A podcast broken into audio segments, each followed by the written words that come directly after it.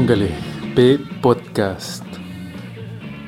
¿Cómo está camarada Venegas? Camarada Kun. Hola Kun. Bien, gracias. El ¿cómo Hola? Kun.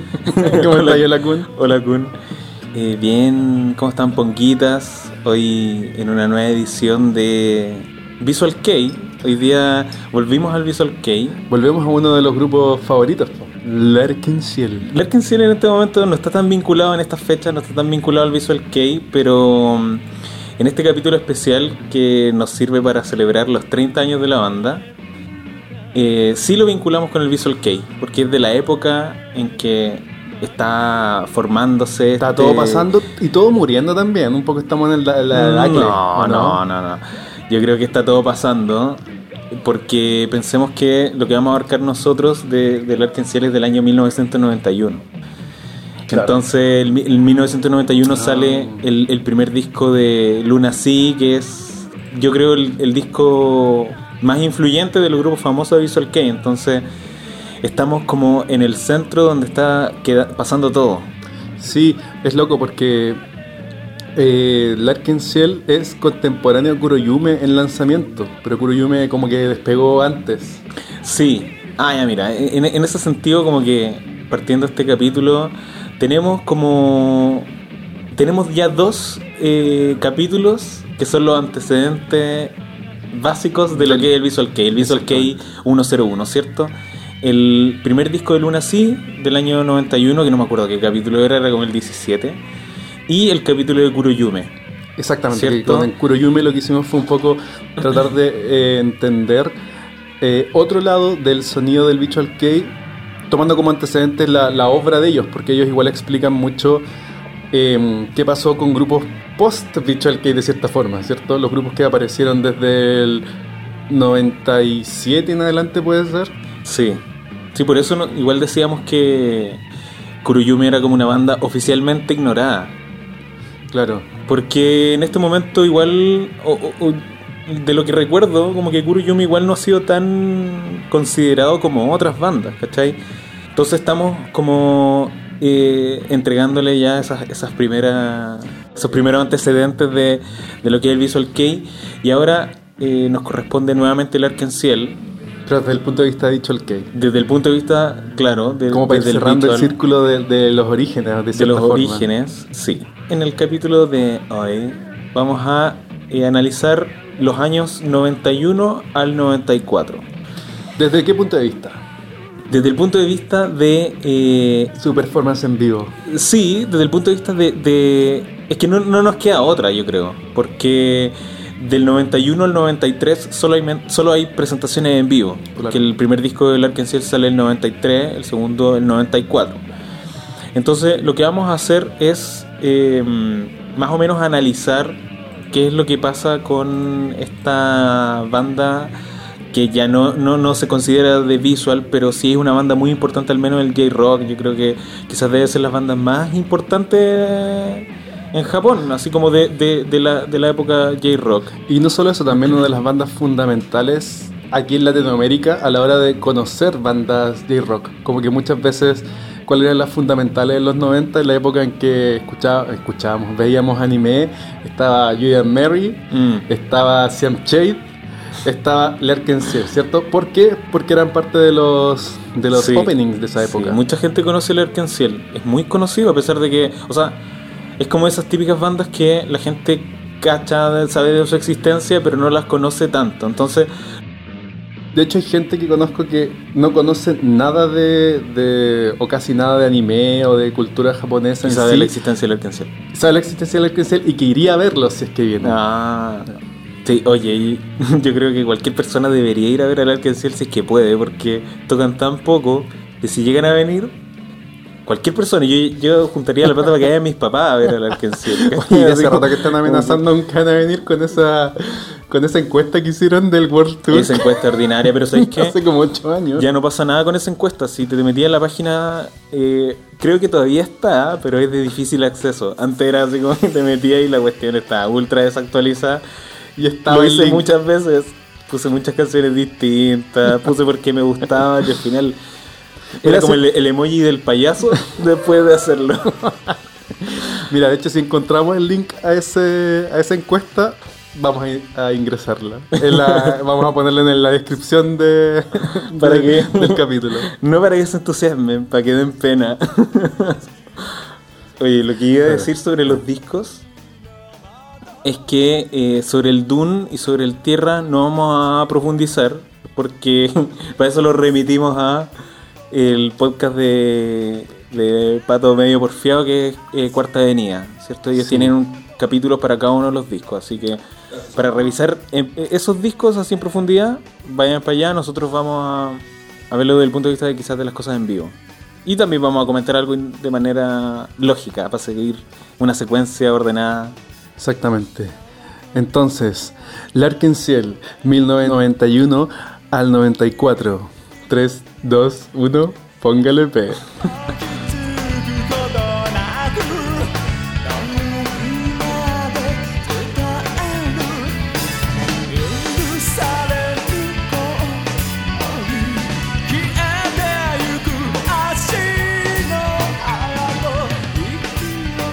Larkin Ciel, también conocido como Laruku, es yeah. una banda de rock japonés compuesta por cuatro músicos. Mira, para tener la fuente directa de esta información, ustedes pueden ir al VHS de Heavenly del 95. Hay eh, momentos de ese VHS en que salen un poquito de información de la historia de la banda. Claro. Y se menciona el eh, mes de febrero del año 91. ¿Por qué?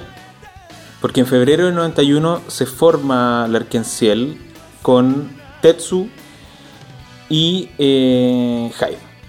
¿Ya? Ahí, ahí tenemos la fuente. Ellos celebran el- su, su aniversario Ah, en sí. mayo, a finales de mayo. Claro, si es que uno como que empieza a, a cachar cuándo hicieron el 15 aniversario, cuándo hicieron el 20 aniversario, las fechas El no... co- 25. El 25, Y ahora el, el, el Happy Birthday. el lápiz verde de los, años de los 30 años. no, no tienen límites para hacer. ca- Cada año son un poquito más ridículos. y los nombres que ponen en sus shows. Larcasino. sí, no. Pero la cosa es que si uno cuenta los años, no, no coinciden con el primer disco. Siempre son dos años antes, ¿cierto? Porque ellos van contando del 91 como el año cero de ellos. Claro, porque el, el 30 de mayo del 91 fue el primer concierto que ellos hicieron en Osaka. De hecho, se podría decir que lo que ellos hicieron como en celebración, entre comillas, del décimo año, fue entre el Real, Eso es interesante porque el 2001 no hicieron nada, po. sacaron Anemone y un Best of. Y Claro, eso puede haber sido lo que ellos hicieron por los 10 años, porque terminan el 2000 después de una carrera que ya llevaba así sin parar, Sin parar. ¿cierto? Sin parar. Eh, los discos Arc Rey 99 y el 2000 que sacan Real, que es un disco grandioso y que tiene como ese ánimo entre oscuro, festivo, es un disco muy extraño. Y que hecho un disco que ellos mu- muchas veces como comentan que es como dedicado a los fans, a los fans. Mira, ¿y por qué será ese el disco dedicado a los fans? Yo creo porque están marcando un cierre de, de 10 años, una época. Ellos están bien conscientes de que ahí están cumpliendo su...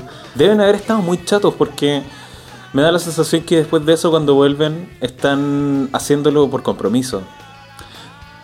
No sé, Sí, es que es no, que- es porque vuelven para sacar el disco a hacer la gira.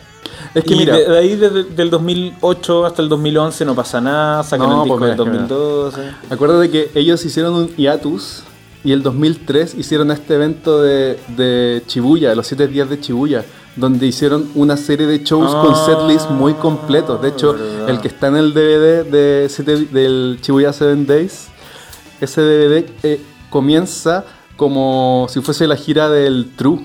Empiezan con Farewell, con Caress of Venus. De hecho, Farewell es una canción muy poco tocada por ellos hasta esa época. Y la retomaron el 2011.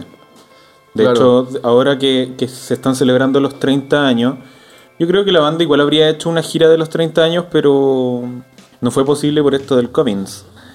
Pero Del Comics 19. del COVID-19, pero eh, empezaron a sacar por Wow Wow. Ese, canal de Sí, donde po. ponen conciertos, ahí pusieron uno, uno de los conciertos del 2012 en que parten con Farewell y, y, y la parten lenta. Buena, buena canción. Es buena. Intentaron hacer lo que estaban haciendo con Ibara no Namida. ah, que, que, que la como a capela con un, un sintetizador bajito. Pero con Nivara no Namida funciona perfecto. Con Farewell, el pianito yo creo que hace que sea mucho más, más potente la entrada, entonces no queda tan bien. Pero igual es bueno. Sí, pues mira, Farewell la tocaron hasta el 97 y de ahí la retomaron el 2003 para esta esta gira de de Shibuya Seven Days. Ya. Entonces, para retomar eh, esto de- del inicio, entonces la banda se forma el 91 en febrero con Tetsu, Hyde y eh, el guitarrista Hiro y el baterista Pero. Pero quién es? Ah, Es chistoso eso porque Porque después, viene, después viene Ken. pero ¿y quién? Pero Ken, ¿eh? Y eh, ellos eh, parten en Osaka haciendo su- sus conciertos pequeños y hasta que Hiro se va del grupo y se forman con estos cuatro muchachos. Hyde viene de una banda con un nombre extraño que se llama eh, Yelsarems Rod, que es como Jerusalem Rod. Pero Y- mal escrito, como, Claro, mal escrito. como se estilaba.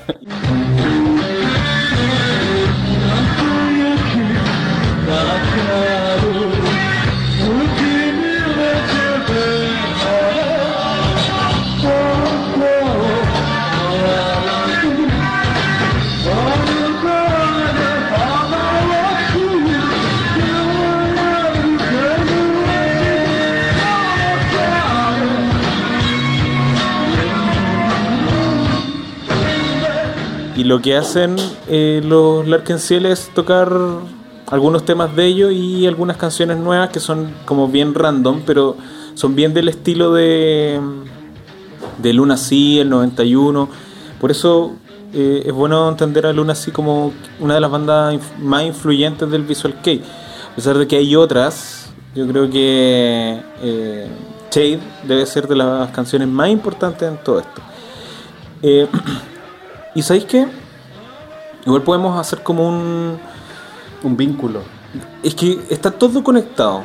Porque las mismas bandas que son influyentes para Larkin Ciel son las mismas bandas influyentes para las otras. Para Luna Sea, por ejemplo. eh, pensemos en Dirlanger. Claro. Revisamos canciones de Dirlanger. eh, me acuerdo que escuchamos Chai Boy Story, eh, Dear Secret Lover. Son como canciones clásicas de Dirlanger que las vamos a, a poner. Eh, Dead End, me acuerdo que eh, comentábamos la canción Decoy, que tienen como esta- estas bases así como de hardcore, pero también con mucho post-punk. Claro. Pero también, el también- el, el tema de la- del aspecto visual.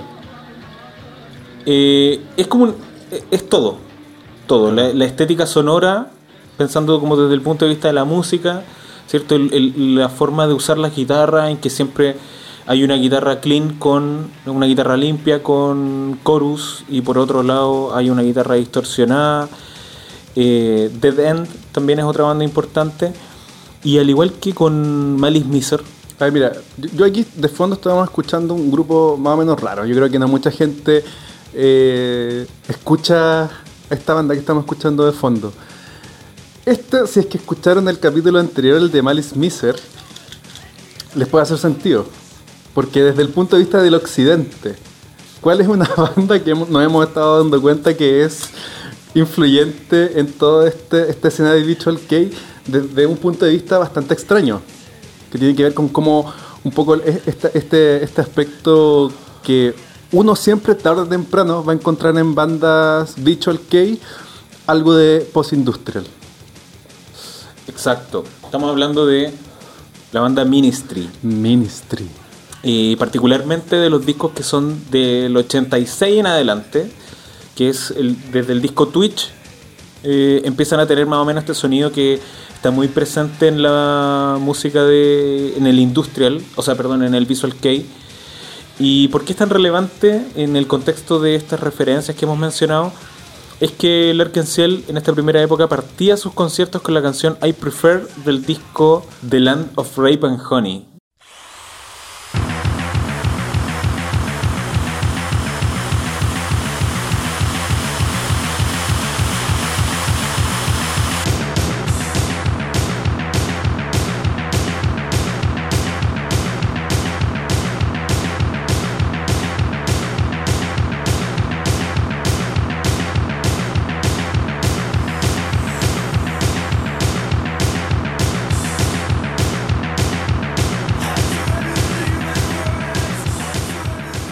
es un imaginario súper rancio, Que se puede encontrar también en Diren Grey.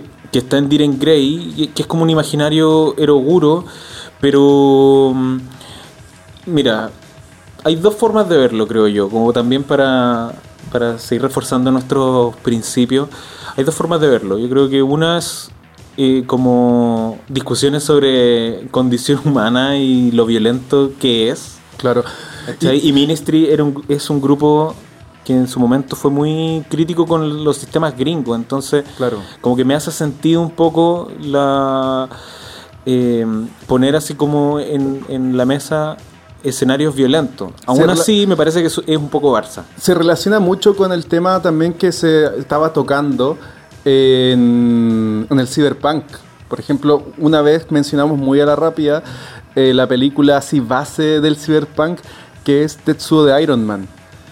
Esa película, que es del año 89, toca todos estos temas de la tecnología y el cuerpo. Y de Ah, cierta forma, como que estas bandas y este imaginario de lo desastroso que puede ser la tecnología sobre Claro. el cuerpo se toma mucho como muy literal Sí. este tipo de música. Esta, como esta película que estáis mencionando, ¿de qué año es? del 89. Del 89. Entonces como que Mm, si uno, sí. si uno re- se remite a la banda sonora de Tetsuo Iron Man, es muy este tipo de sonido, como el que estamos escuchando de Ministry. Que De este- esta- post-industrial. Claro, esta canción es del 88, Tetsuo es de después. Exactamente, I Prefer, esta canción que acabamos de escuchar de, de Ministry, yo creo que uno la puede reconocer en prácticamente cualquier intro de grupos visual desde siempre. Sí, me- eh, pensemos en, en nuestras bandas regalonas. Malice Miser, eh. Larkensiel, Diren Grey. Que es el check. Diren Grey, check. Todos usaron el mismo pendrive, el mismo vendré, le el pasaron. mismo disquete. Lo pusieron ahí en su computador. Y de hecho el Arkansas de repente pareciera ser que uno no lo recuerda tan patente.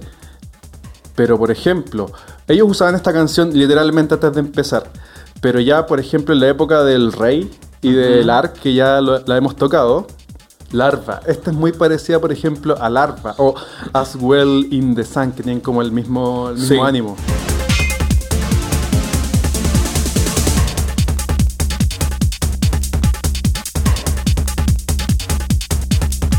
Entonces se forman en Osaka. Tenemos como así breve referente, por eso no vamos a entrar tanto porque el, el- en el capítulo de Luna sí vimos los mismos. Son los mismos, exactamente los mismos, solamente que para el Arkenciel se suma como referente Luna sí. Claro, es verdad. Y Shade. Siempre tener presente la canción Shade, que es la canción más importante de, de esa primera mitad de los 90.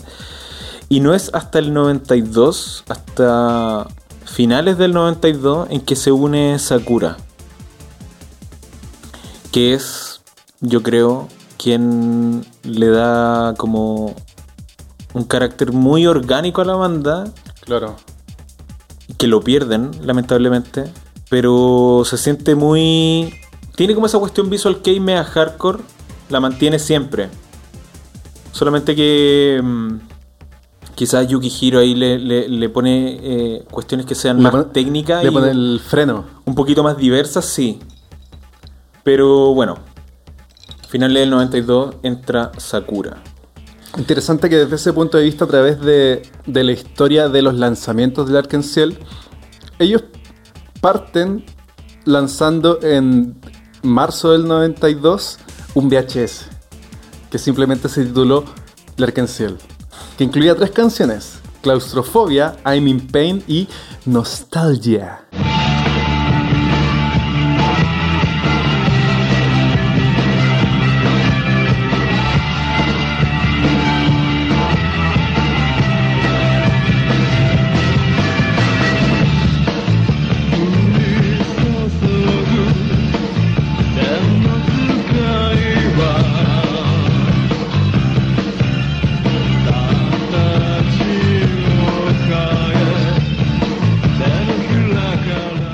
Yo creo que esta canción es una es un perfecto homenaje a una banda que sacó su primer disco en el año 88 que se llama Los Héroes del Silencio.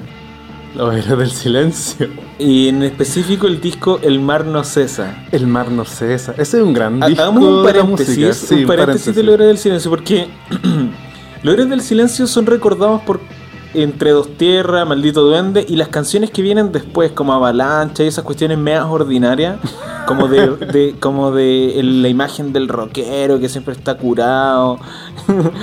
Acá sí, sí siempre estaban curados, pero pero el disco El mar no cesa es un disco de post-punk Súper dicho al bellísimo. que Es súper dicho al que ese disco. Por favor, escuchen el disco El mar no cesa de los héroes del silencio. La canción Héroe de leyenda, buenísima. El estanque, son canciones muy post-punk, así dark, que perfectamente podrían, si estuviesen en japonés, Sería un Sería- disco de Visual Kei. Visual Kei. Nosotros tenemos dos teorías. Una que los héroes del silencio eran Visual Kei español y que Soda Stereo era Visual Kei latinoamericano. Exactamente. Argentino. Argentino. Pero que son un buen referente de Latinoamérica, porque estuvieron harto en Chile el 87, vinieron al Festival de. Viña, entonces nos apropiamos un poco de lo grandiosos que fueron. No, y aparte que hay, hay una hay una relación de matrimonio entre Gustavo Cerati y, Y Cecilia Menábar. Cecilia Menábar. Tienen un hijo que es argentino-chileno. Sí, sí. Tienen dos hijos. ¿Son dos? Sí, po. La. Lisa. Lisa Cerati y Benito Cerati son. bueno, con eso de los héroes del silencio y la relación con nostalgia, en realidad lo que podemos hacer es eh, poder identificar que igual es una canción de una forma muy. Es, es muy de Cure, es muy post-punk ochentera se aleja harto de, Sí. de las otras bandas de la época, porque es más post-punk que, por ejemplo, hardcore. O sea, si, si hacemos el paralelo pensando que el 92 estaba partiendo también Malice Miser, Claro. eh, Malice Miser estaba más cercana a como el hardcore, al thrash metal. y esto está más cercano al rock gótico. Está, sí, mucho más cercano y es curioso porque quienes sí serían íconos góticos serían los Malice Miser, po. Claro.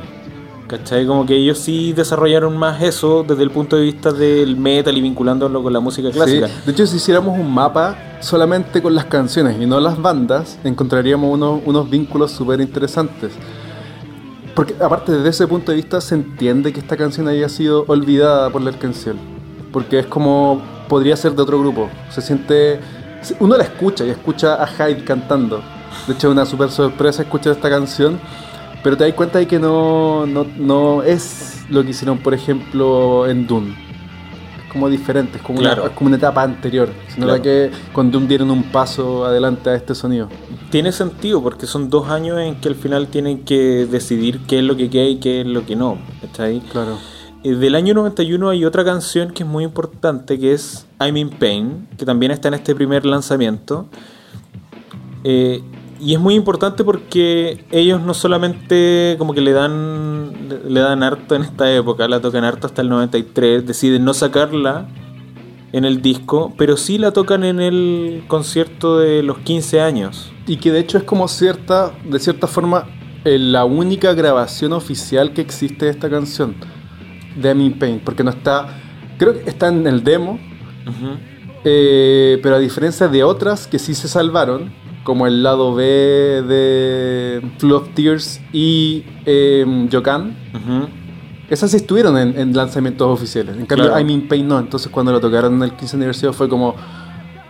Wow, están rescatando realmente así desde lo más profundo de la tierra una canción que bien podría haber sido I'm in Pain o Nostalgia. Están igual de olvidadas. Claro. Esta canción es curiosa porque el comienzo es muy Cocteau Twins de la primera época. El primer disco de Cocteau Twins, el, el Garlands.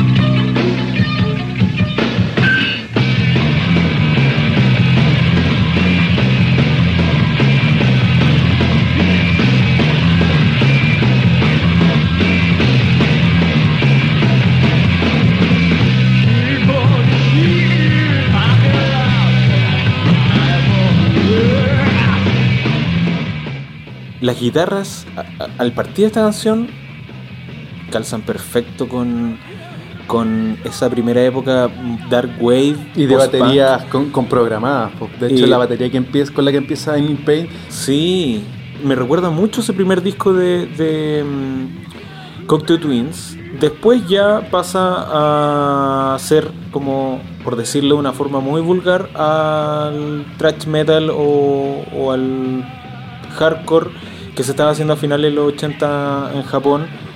De, por ejemplo, Gastunk o The Den o Luna Sea también. Sí, pues, de hecho, incluso Luna sí. ¿Por qué menciono Gastunk además? Que creo que hay que hacerle harta justicia es que mm, es una banda también ol- olvidada, no son tan buenos la verdad, pero junto con Kiyoharu de Kuroyume, que hicimos- Fueron colaboradores, ¿o ¿no? N- No, eh, con él tocaban el cover de esta, de un cover de Ah, Gastunk. perfecto, claro. Entonces, eh, y es una banda ochentera, así, bien thrash metal, pero con harto de este punk. Si nosotros vamos comparando las imágenes, igual como que se podría comparar con las bandas, las primeras bandas black metal que habían antes, a principios de los 80. Por ejemplo, con eh, Celtic Frost o Celtic Frost, eh, Merciful Fate, y todo es como ese imaginario, esa es la imagen, la estética de las bandas, pero en realidad más cercano al post-punk, también Claro. bien parecido a lo que hacía Christian Dead. Sí, sí. ¿Cachai? Entonces como... Yo creo que ese es el contexto en el que nacen todas estas bandas, como lo gótico. Y me gusta mencionar eso como esos orígenes de black metal con esas bandas, omitiendo los Venom, que es como banda de más Más juguetones. heavy. Más heavy metal, pero Celtic Frost, por ejemplo, o Hellhammer, que eran los que estaban antes, tenían harto esta estética gótica. Claro. Antes Entonces- de que existiera la, la- la estética metalera. Como Claro. En esa época no, no existía el metal como. O sea, igual sí, pero, pero más eh, como del, del, del estilo zapatilla blanca gigante. claro. Pero estos cabros de Hellhammer o Celtic Frost sí estaban maquillados, con los, Claro. tenían los ojos así como delineados, ¿cachai? Los labios pintados, el, el gallo de Merciful Fate, eh, ¿cómo, cómo se llama? King Diamond, Claro. también súper maquillado Sí. y tiene más o menos esa onda, ¿cachai? Pero más cercano al, al post Hablamos del maquillaje, no como ignorando el, lo que era el, el corpse paint, porque el corpse paint es como algo posterior. Esto es como Claro. antes del, Sí. del black metal y Sí. el corpse paint. Eh, e incluso alejándose de lo que hizo Kiss, ¿cachai? A pesar de que yo creo que Kiss y eh, las bandas glam rock fueron referentes, no nos estamos refiriendo a ese tipo de referente. Claro, sino que, nos estamos refiriendo Kiss- como el referente más oscuro del, del post-punk y del Claro. como de este black metal de Hellhammer. Yo creo que igual es innegable que, como mencionar a Kiss, como ya que estamos hablando de estética gótica, estética maquillaje, estética como eh, oscura. No, yo creo que es relevante Ah, mencionarlo porque seguramente todos estos grupos escuchaban Kiss y le dieron una vuelta, porque Kiss en el fondo es innegable como mencionarlos como un referente de cierta forma, aunque no nos guste.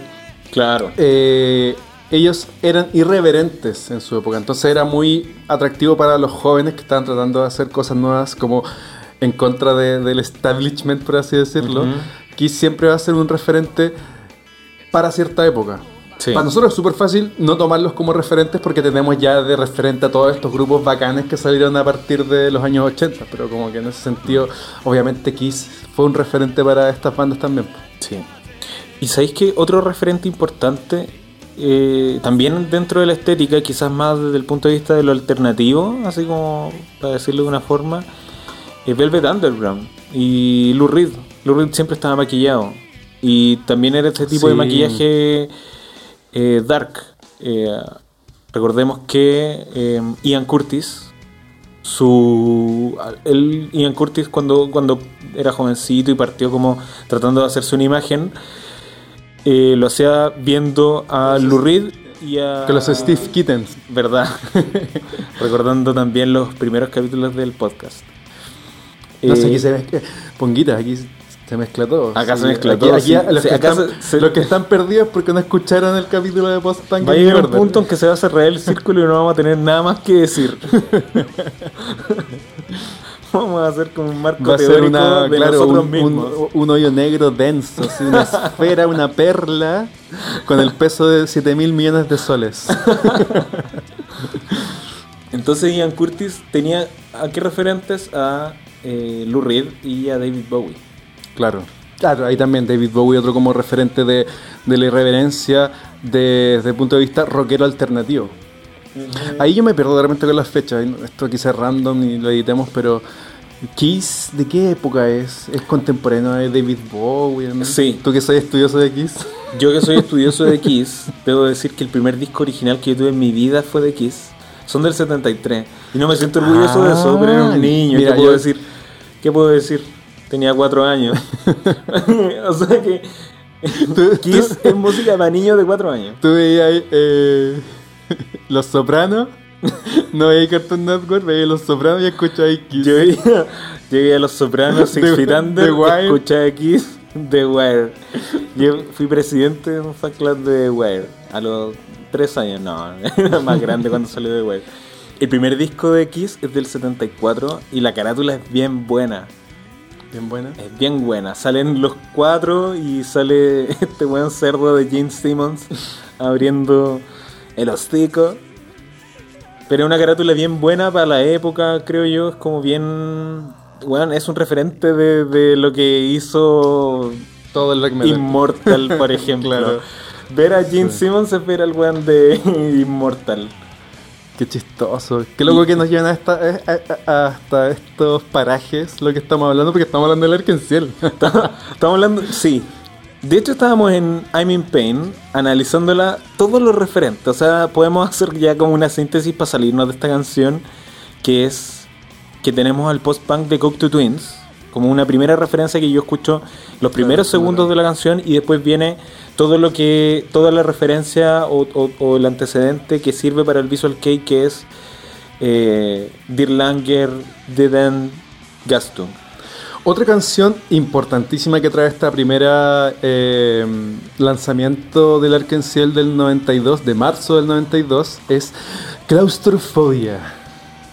Ustedes saben, ponguitas, ¿qué, qué es Claustrofobia? ¿Qué canción es del Arkenciel? Hay una canción del primer disco del Arkansas que dice claustrofobia. Que no se llama claustrofobia. Que les dijeron, cabros, ¿y si le ponen mejor Shooting from the Sky?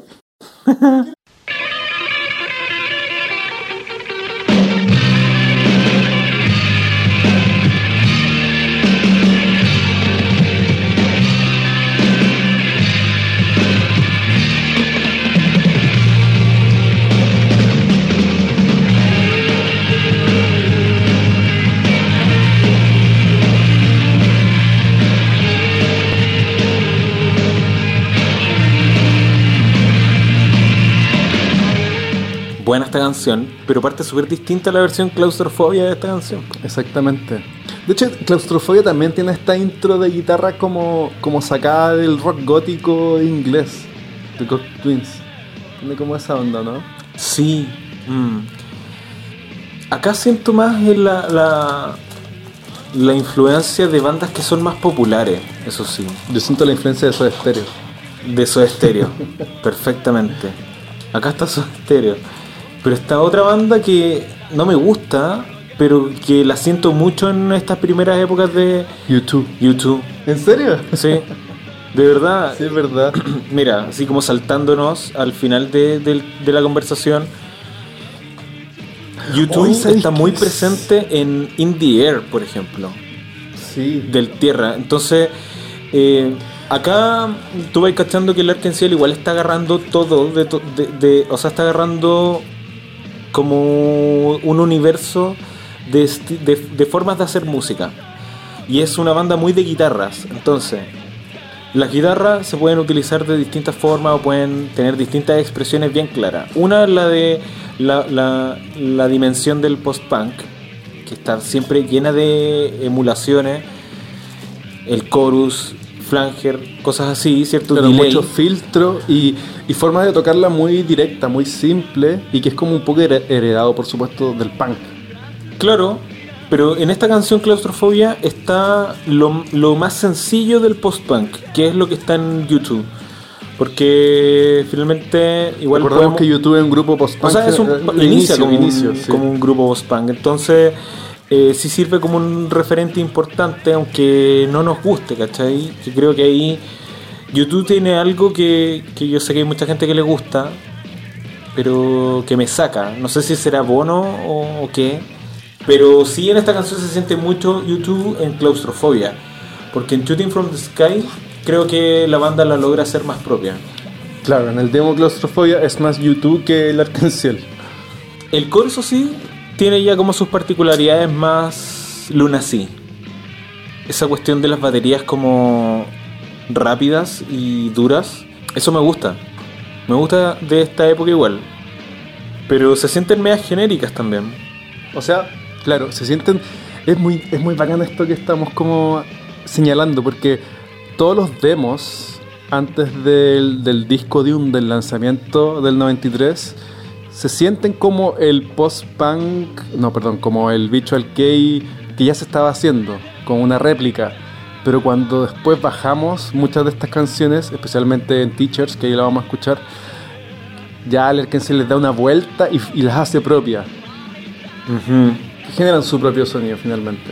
Sí. Y sabéis que algo que me parece curioso, porque igual podríamos señalar más referentes, yo creo que un referente importante para todas las bandas Visual Kei es Ex Japan. Claro. Pero ¿sabéis qué pasó? Que ninguna de estas bandas estaba como haciendo covers de Ex Japan. Es cierto, eso es muy interesante porque como que estas bandas estaban más cercanas con la generación anterior a ellos que con las generaciones eh, anterior anterior que sería la generación de X Japan. Como A ver, que e- esto- ¿cómo? No entendí. estos grupos están más conectados con su generación anterior que con la generación inicial que sería X Japan. Pensemos como Ah, está como. X Japan, la primera generación del visual, después estaría Dear Langer como Dear la segunda Langer, generación, Band, sí. eh, Buktik y después vienen los cabros de Ah, claro. Miser, Larkenciel. Entonces, como que ellos estaban más conectados con la Sí. generación anterior que con la inicial. Oye, y qué loco porque se me había hasta olvidado Booktick. Pero es verdad, hay discos muy, muy importantes de, de Booktick que, en los que está este sonido. Oh, mira, encuentro... es muy brígido que se me haya olvidado Booktick, pero eh, Booktick es un referente súper importante porque... eh, analizando, revisando así de manera muy breve los primeros discos de Booktick, o al menos los discos hasta el 90, tienen como todas estas bases post-punk y de rock gótico, en especial el disco del 90 que es Akuno Hana.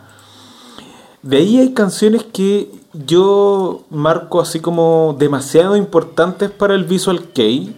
Una es Misty Blue y la otra es Sabbath, que las vamos a tener de fondo. ¿Qué hacen estas canciones? Eh, tienen esta cuestión que, que es fundamental en el Visual Kei, que es jugar con los tiempos.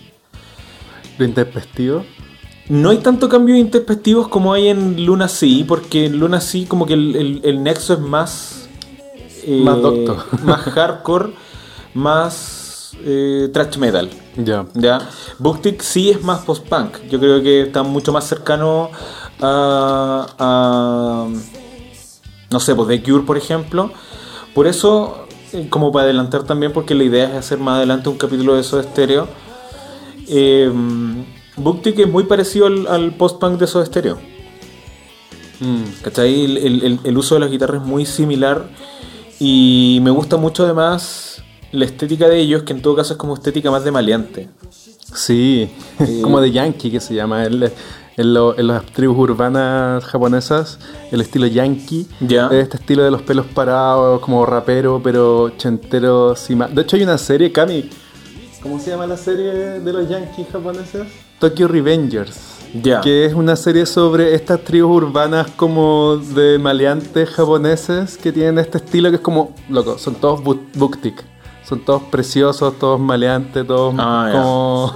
¿Cachai? Entonces como muy una serie sobre ese estilo, ¿cachai? Ya. Igual hay hartos documentales de como de tribu urbana japonesa y no son tan preciosos como los Booktick. Pero, Claro. pero, pero, pero se entiende la idea. Igual en el disco que yo te estoy mencionando, en el Akuno Hana, eh, sí es muy gótico. Tú ves la carátula y salen todos de negro eh, y una estética así, muy luna así. ¿Sabéis que sobre la estética de la banda igual es, es importante señalar que Hyde era el menos visual kei de todos? Porque todos los demás, incluso diríamos... eh, El más de estilo Sandra. sí, es como Sí. estilo de la diva italo disco. Sí, mientras todos los demás están Dark Wave. Como, Sí, po. Sí, salgamos un poco del esquema del Visual Kei. Están todos dar- Dark Wave, o sea, son todos en este momento Susi Su, Claro. ¿cierto? O Suxi Sux. Son todos ella, ¿cachai? Todos tienen esta estética ya. Y Hyde, con su pelo rizado, con. Está con- como igual parecido también a Elizabeth Fraser de Sí. Twins. Que igual tenía una estética que era como usar guantes largos. También era como gótica, pero con una sensibilidad especial. Y Hyde tiene eso, ¿cachai? Como. Po. No está tan, no está tan duro como todos. Lo único Dark Wave que, que mantiene desde ese punto de vista como del, del Dark Wave post-punk es el maquillaje en los ojos, que es como yo te decía antes de grabar, que eh, los ojos como los tiene maquillados Hyde en esta época es, es prácticamente el maquillaje de, de Susie Sioux, pero es como lo único que, que mantiene, el resto es como una, una- una estética muy propia que es como de vestido largo. Es que creo que, claro, es una cosa como sí. Eh, y parten muy de negro siempre. Sí, es muy interesante ver estos primeros eh, vivos que tienen. Aquí estamos revisando uno que es del 92, en que todos están así full de negro, full negro. Ah, espérate. Y recordemos que todo esto es época indie. Nosotros en los Ah, capítulos ya, de J-Pop hablábamos de, eh, lo- de, de que el J-Pop es un concepto relativamente nuevo y que se diferencia del J-Indie, ¿cierto? De Claro. todas las bandas que no están dentro de la industria de la música y en este momento Larkin Ciel es, está en su era indie porque no estaba dentro de De la Asociación Musical Japonesa. Claro, quizás por eso también tienen un estilo como tan, tan dark eh, que después cambia radicalmente porque Radicalmente. pasan todos a estar casi de blanco. De hecho, de hecho Hyde se viste totalmente de blanco, como, como una señora de Schoenstatt. Mm. ¿Sabía a quién me recuerda? Porque mm, cuando pasa a estar de blanco el 93-94, eh, no sé si tendrá que ver, pero hay una banda gringa que, que es como su, no sé si es sureña de California, que se llama Blind Melon. Ah, los Blind Melon. ¿Te acordáis de ellos? Sí, pero son noventeros, por cierto. Sí, eh, ellos duraron muy poco porque el vocalista se murió como el 94. El, el 95 se murió el vocalista de Blind Melon. Y en los conciertos en vivo él estaba como con vestidos blancos. Sí, está como con, y es un concierto del 94 y, y es como una estética de vestido blanco. Sí, Hyde, Hyde gringo. Y varios años después. No, pues al mismo Ah, tiempo. no, tienes razón, Sí, eso es lo que estoy diciendo. Es contemporáneo. Como que al- en, en la primera época el Arkenciel es de negro, 93-94 de blanco con vestido largo. Verdad. Y coincide con eh, lo que estaban haciendo las bandas gringas. Aparte recordemos que eh, a Hyde, que esto lo dicen en entrevistas posteriores, le gustaba mucho la época grunge. Y Claro. como todo lo que estaba pasando también con eh, Depeche Mode y, y todo eso. Como Hyde más vinculado con, con- como con ese tipo de escena como más punk o más rockera. Eh, Tetsu siempre es como más, es más ecléctico. Em, pero eso es curioso también como que pasan al mismo tiempo. En el tiempo del concepto Sí, de Woodstock de Blind es- Melon. sí. Igual es curioso porque yo menciono Blind Melon y no me gustan nada, pero esto lo sabía. Porque había visto ese concierto. No, pero es divertido porque siempre cuando, cuando uno piensa en Blind Melon, piensa en esta estética como de un cielo azul, un campo verde con girasoles, como toda una cuestión muy del, del, del hippie de los 90. Pero es hippie, po, Sí, po, por porque eso. Hyde también es súper hippie cuando deja de ser tan dark. Em, oye, Ahora, como entrando en las canciones de la época, ya 92, 93, porque mm, Ken entra el 92, era un muchachillo que estaba estudiando arquitectura. y le dijeron- su familia le dijo, ¿qué estáis haciendo? ¿Cómo te vas a meter a un grupo de música si estás estudiando arquitectura? Eh, y Ken eh, entra a la banda a hacer las mejores canciones del grupo. Sí, es interesante igual mencionar que, eh, bueno, el Arkenciel, no, el marzo del 92 sacan el VHS que se llama el Arkenciel, noviembre del 92 sacan el single Flow of Tears con Yasuoka, que ahí ya estaba eh, Ken en guitarra, pero seguían con Pero, Sí. con el baterista El Pero. ¿Pero qué pasó con él? Pero. ¿Pero ¿y dónde está? ¿Pero dónde está? ¿Pero quién es? ¿Pero quién es? Oye, de esto, de estas canciones del primer lanzamiento Claustrofobia, si nosotros vamos viendo los créditos del primer disco, Shooting from the Sky está acreditada a Larkensiel. Perfecto. O sea, no, no tiene créditos personales. Y otra canción que tocan en un concierto del 92, y en su versión más post-punk, es eh, Suyoku no Yoki.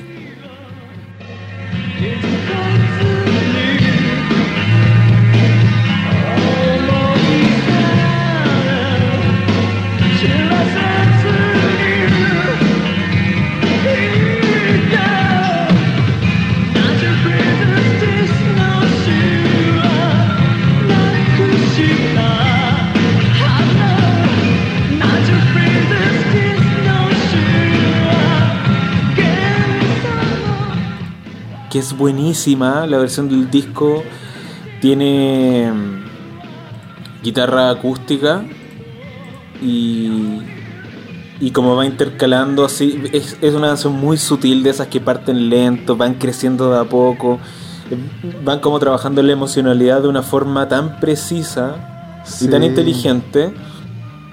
Y está en el primer, en uno de los primeros demos y la tocan en las primeras épocas. Y también está acreditada la banda.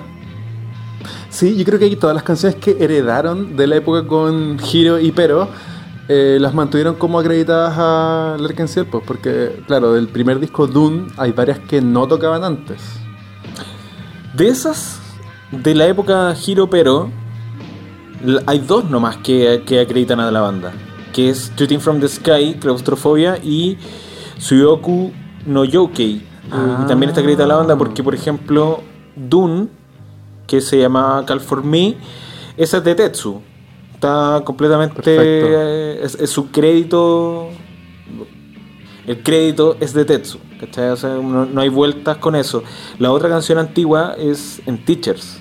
Yo creo que esa tenemos que darle Uf. un crédito especial porque en Teachers es la única canción de Hyde del disco y su demo es buenísimo. Escuchémoslo un poco.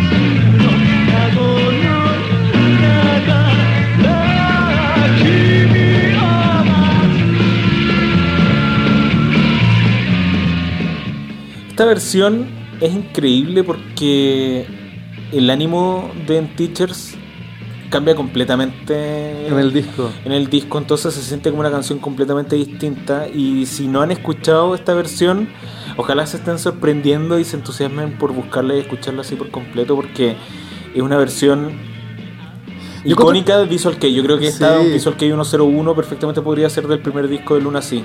Pero que aparte se siente muy, muy buena para que sea cantada por Hype. Yo, aparte que él parte de inmediato cantando y siento que es muy como de ellos. A pesar que es una versión o un- una canción que después cambiaron totalmente y creo, no sé, ahí después vemos los números, pero no sé si la volvieron a tocar después, ya sea en su versión del disco o...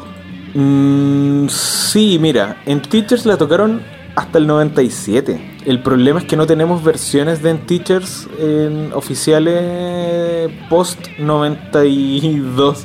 O sea, no tenemos versiones en vivo de Teachers Claro. oficiales. Pero sí, la tocaron desde el 92, 93 hasta el 97. Quizás es una canción que tocaron harto en la época con Sakura. eh, pero es una canción muy interesante porque a mí me parece que esta canción también podría servir de referente para Malice Miser. Sí, El primer disco. Mm.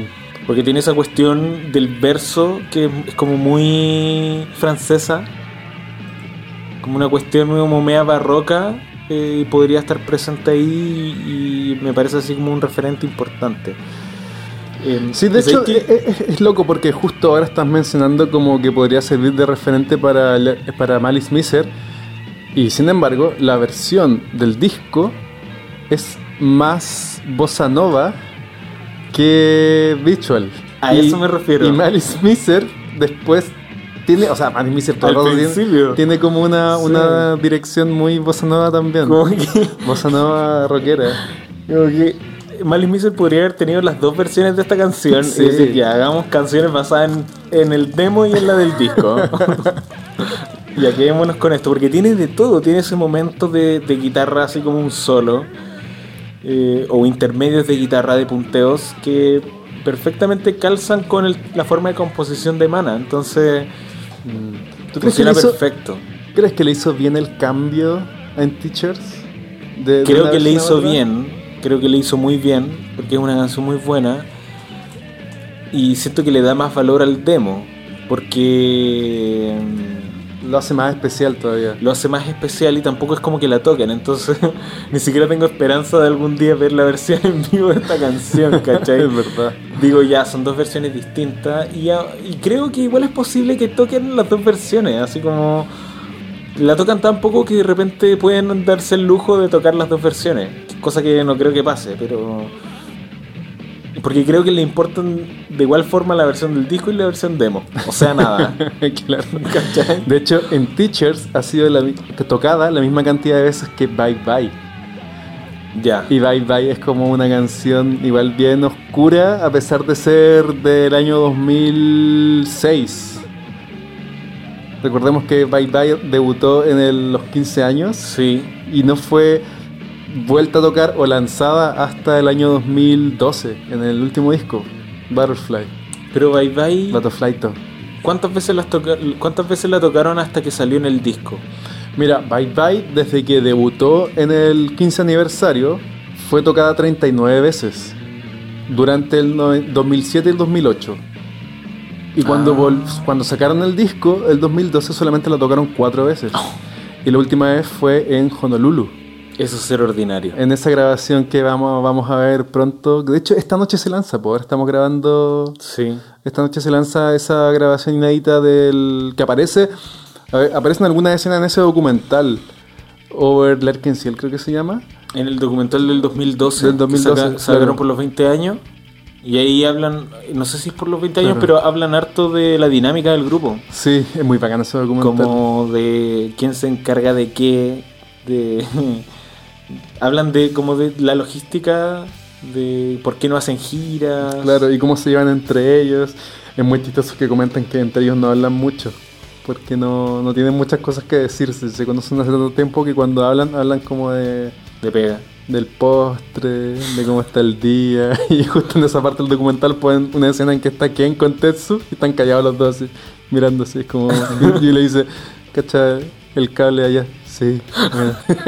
Como muy así. es bueno ese documental porque no sé si estará dirigido para eso, pero hay como que te dan a entender que, que Hyde es como demasiado buena onda, de lo- más de lo que uno piensa. Como Yo no- no creo que es muy divo. buena onda. si Hace poco hizo, ha hecho varios live últimamente y ahora tiene un corte de pelo así como se le ve la cabecita muy como una manzana. y es muy tierno. Como que siempre está comiendo algo, siempre está picando un chocolatito. ¿Verdad? Es como uno, es como uno. En ese live con Kiyoharu, que están comiendo Sí. unos bombones de frutilla. Y está como comiendo quesito también. Y Kiyoharu me desespera eso sí ese live porque no se toman nunca el copete, weón. Si es que es copete, no sé, limón soda, la weá que estén tomando, no se lo toman nunca, weón. Oye, eso es algo que no hemos mencionado hasta ahora, po. O sea, ya nos fuimos, dimos la vuelta y ahora retomando un poco. Hemos dado la vuelta por todos lados. Pero Kiyoharu, pues Kiyoharu y, y Larken Cielo, Kiyoharu y Hyde. Colaboradores de siempre. Pero de hecho, en este show que estamos revisando del 92, eh, al final, la última canción que tocan es con Kiyoharu. Sí, pues y es una canción de Gastunk. No, no es la última canción del concierto, porque Ah, de la grabación que tengo. de sí, la grabación que hay está Husk de Gastunk, que es una banda japonesa como media thrash metal, y la canción es bien metal. No hacen nada más así hasta que sacan el disco. Y después tocan Decoy de Dead End. Ah, perfecto. Pero igual es curioso verlo porque en este momento Kuroyume no es tan importante, pero sí se nota que es como un... Alguien que, que, que sí puede ser un referente importante. Sí, pues de hecho Kuroyume en esta época recién estaba sacando el primer single, si no me equivoco.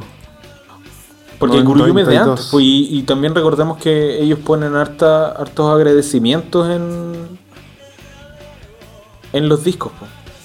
O sea, en, en- su primer disco ponen eh, agradecimientos a Larkenciel.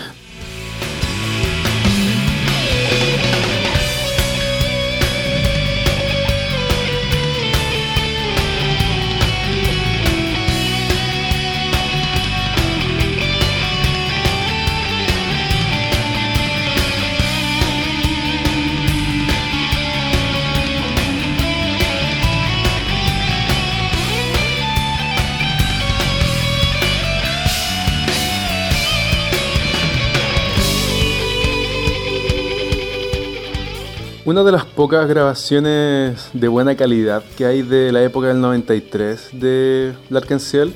Pensemos que, bueno, abriendo el 93, ya cierto, ya dejamos claro que el 92 de cierta manera cierra con el lanzamiento del single Flow of Tears, que ojo que no es un single oficial, fue una- un chanchullo que ellos hicieron que limitaron a mil copias creo. Una cosita bien pequeña que lanzaron, claro, como en el formato single clásico japonés, que es esta cosita como del tamaño de VHS, pero que no es un single oficial. Como que ellos, de hecho, como que no lo declaran como parte de la discografía, generalmente. La O sea, no sale en la página de ellos. Creo que no. Como el primer single. No, el primer single oficial es eh, Blurry Eyes. Sí, bueno, en realidad, claro, es como un single limitado. Como que oh, de cualquier forma son mil copias y no está como, como en catálogo, ¿cachai? Es, eh, es curioso porque en la- el- es verdad, o sea, el primer single que fue destinado quizás a la venta como regular Claro. es Blurry Eyes. Ecoleco. En conclusión, el 93 sacan el primer disco y nada más, porque no sacan un single de manera oficial. ¿Qué pasa el 93? En abril sacan el 10 de abril la primera versión de Dune. Ya, esta versión del 10 de abril es una edición limitada que no trae la última canción que es Uchi Nawareta Nagami. Que es como la canción de App. que es como la canción de App. Según la, eh, la productora, mientras estábamos escuchando ese tema, dijo: La "Oye, pero canción la Married canción Life de App está basada en, en esta canción Uchiwanareta, Uchinawareta Nagame. ¿Que es de quién? Oye, mira, de, de ese disco, demos el dato. Porque recordemos, hay que remitirse a los capítulos de Cuarta Avenida pa- pa- Claro. sobre el disco. Shooting from the Sky se llamó Claustrofobia, ¿cierto? Esa canción es de Hiro.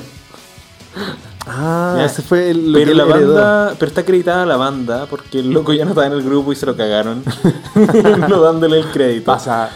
Dune, que se llama Call for Me, esa es de Tetsu, eh, que tiene de Dune tiene su versión Punk and Cell, que es bien. ¿a ti te gusta? Sí, especial. Es que, mira, interesante que lo hayas mencionado. Esa canción, esa versión me gusta solamente por el hecho de que en esa época ni en pelea de perros pescaban Dune. la habían tocado como una vez en el 15 aniversario y como que en, la- en la- en los lanzamientos oficiales Dune no Ah, estaba, ¿cachai? Entonces Sí. como que de repente escuchar Dune nuevamente, aunque sea and Sí. Era novedad y era se agradecía. Ya, mira, hay algo que comentar acá que es súper importante. Las banearon. El año 2006 hacen el concierto de los 15 años, tocan Dune y tocan I'm in Pain. Además Y de Don Boys. Boys, sí. Ya. Después, para el, para el 20 aniversario, ahí hacen dos conciertos. El primer concierto es hasta el año 98, o sea, todas las canciones hasta Heart, el disco Heart. Y el segundo día, desde Ark o Rey hasta lo que tenían al momento, que todavía no sacaban Butterfly, pero eran las canciones de Butterfly. Y en el primer día tocan tres canciones del. o tres, sí, tres o cuatro del primer disco: Boys, Flood of Tears, Dune y Asifina Dream. Asifina Dream. Tocan esas cuatro. Las tocan súper bien todas, excepto las que son más eh, bailables. Por ejemplo, Voice y Dune, el Yukihiro, puta, las arruina, weón. El loco toca como un robot. Las baterías, ¿verdad? Weón, esas canciones son de verdad para un control de los platillos perfecto. Así lo hacía Sakura, weón, controlando el hi-hat, abriéndolo cuando correspondía, tocando la campanita del ride. Una weá que sea así bien dinámica. Y este desgraciado del El Yukihiro Acid Android. dormido tocando esas canciones. ¿Qué, qué? Porque siento que. No, no sé. Pero, pero me da lata porque, claro, como no son. Claro, como no son tuyas las canciones. Bueno, digo, ah, yo no estaba aquí, po. Nadie, nadie lo puede obligar si no sé cómo se tocan, po. Si no las grabé, po, qué sé yo. ¿Cachai? Entonces, no, las arruina. Las arruina. sí. Pero bueno, son grandes canciones. Yo debo decir que el, el Dune es mi disco favorito del Arkansas. Es que para mí también puede ser. Es que es tan especial. El, yo creo que es un poco de formación profesional de escuchar tanto el Arkansas y sentir que Dune en realidad es como el disco más especial en todo sentido del grupo. Como después de todo, después de todo, este es el disco más especial. Exactamente. O sea, yo creo que, ya, yo, yo creo que lo voy a definir así. Puede que no sea mi disco favorito, pero sí es el disco que es más especial para mí. De cierta forma. Bueno, a mí me pasa que creo que el Doom tiene todo lo que más adelante haría, harían en los discos. Por ejemplo, las partes más pop del disco Doom están, en- están más adelante y de mejor forma quizás. Por eso son más famosos los otros discos. Pero me gusta mm, esa tendencia a lo progresivo y al- a lo post-punk que tiene este disco. Además me gusta mucho la producción. El- la voz de, de Hyde se escucha con mucho reverb también. Eh, la batería quizás se escucha demasiado pro, como si fuese de, no sé, muy ochentera quizás. Claro. Pero pero es mi disco favorito, como que creo que tiene lo me- está lo mejor del Arkansas acá. Igual pasa con, con Tierra. Entonces yo creo que con eso vamos cerrando esta primera época. Hemos como mencionado varias canciones y le hemos hecho harta justicia a esto- esta primera época. Em, ¿Cuál sería tu canción favorita de esta primera época? Digamos del primer disco. Mira, a ver. Porque no creo que sean tus favoritas alguna del, del demo. Mi favorita de esta época es Nostalgia. Nostalgia. No, sabéis que yo creo que por, por eh, la magnitud de la canción, yo creo que esto es como cuando uno empieza a hacer así pros y contras, listas eternas de pros y contras, y al final tú siempre sabes un poquito hacia dónde te vas a ir. Y creo que, como sumando y restando, así Fina Dream es mi canción favorita de esta época. Porque creo que, que tiene como todos los elementos del resto de las canciones.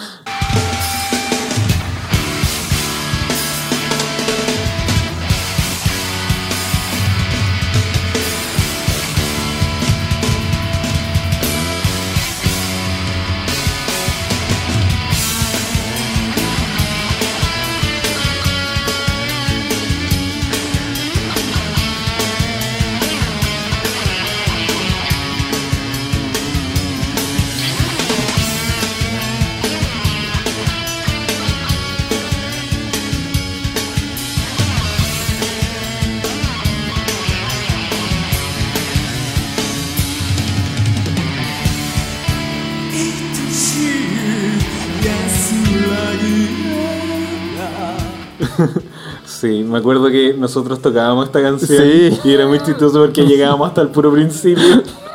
No la avanzábamos porque era muy difícil lo que seguía. De hecho, creo que se me olvidó en guitarra. Yo como que la- me la sabía y la tocaba siempre. Y si me pedís tocarla ahora, no tengo idea cómo. Cagando.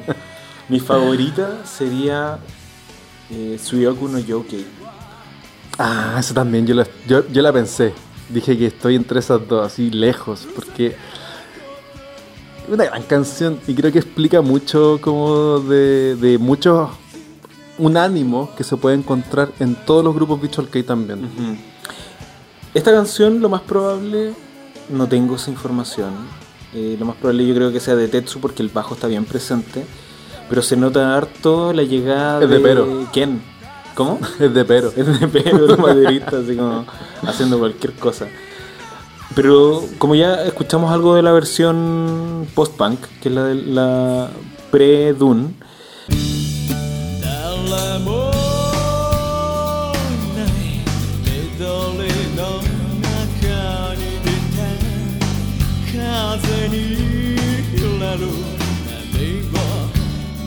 誰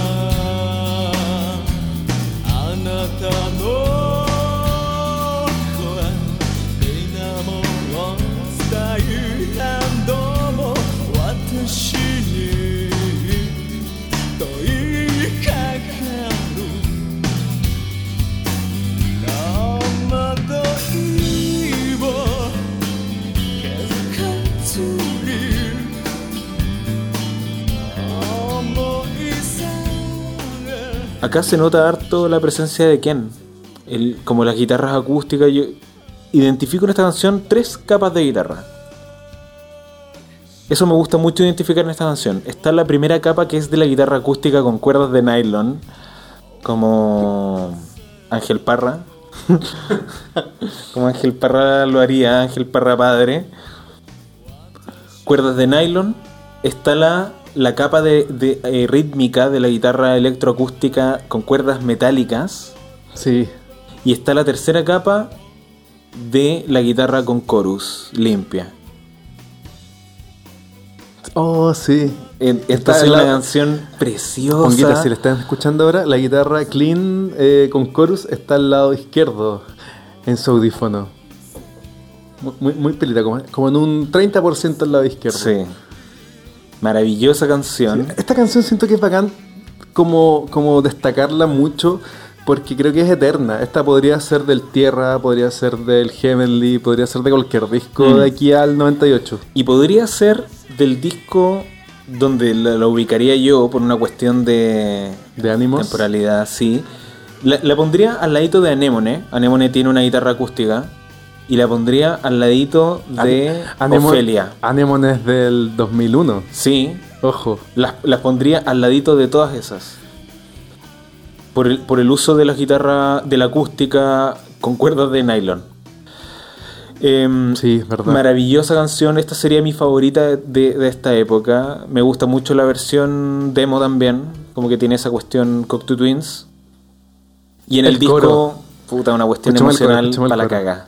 Escuchemos el coro.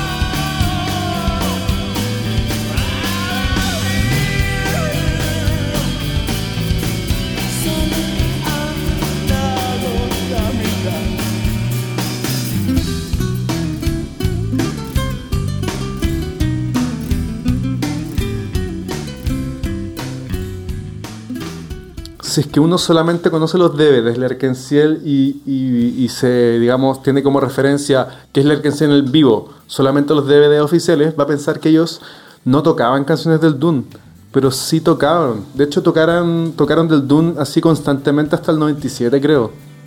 Hasta que se fue Sakura. Sí, hasta el 97 Sakura se fue en febrero. Y ahí hacen la pausa en que la banda pasa a ser de zombies y, y tocan puras tonteras. eh, como una banda copia del Arkansas, cover de Marilyn Manson y cosas así. Pero. Y vuelven al. al con Yukihiro, al Tokyo Dome, al Reincarnation. Reincarnation. Sí. Sí. Entonces, como claro, eso a lo, que iba es que eh, Larkin en sí no baneó estas canciones de este primer disco de su setlist, solo que oficialmente en los lanzamientos no estaban presentes, yo creo que por cosas de, del J-pop, el sentido de que. Porque ese disco no pertenece a la época oficial de la Asociación de Música Japonesa a nivel de sello, como que yo creo que los derechos deben estar en el aire. Sí, porque el sello es de una cuestión que se llama Danger Crew Records. De Jack Danger. ¿Cómo? Jack Danger es el creador de ese sello. ¿Jack Danger? Sí. ¿En serio? De hecho, tú ves el, el- muchos grupos, muchas bandas de, de esa época, tú ves como el, el bootlet, eh, el ingeniero, el productor, todo era Jack Danger.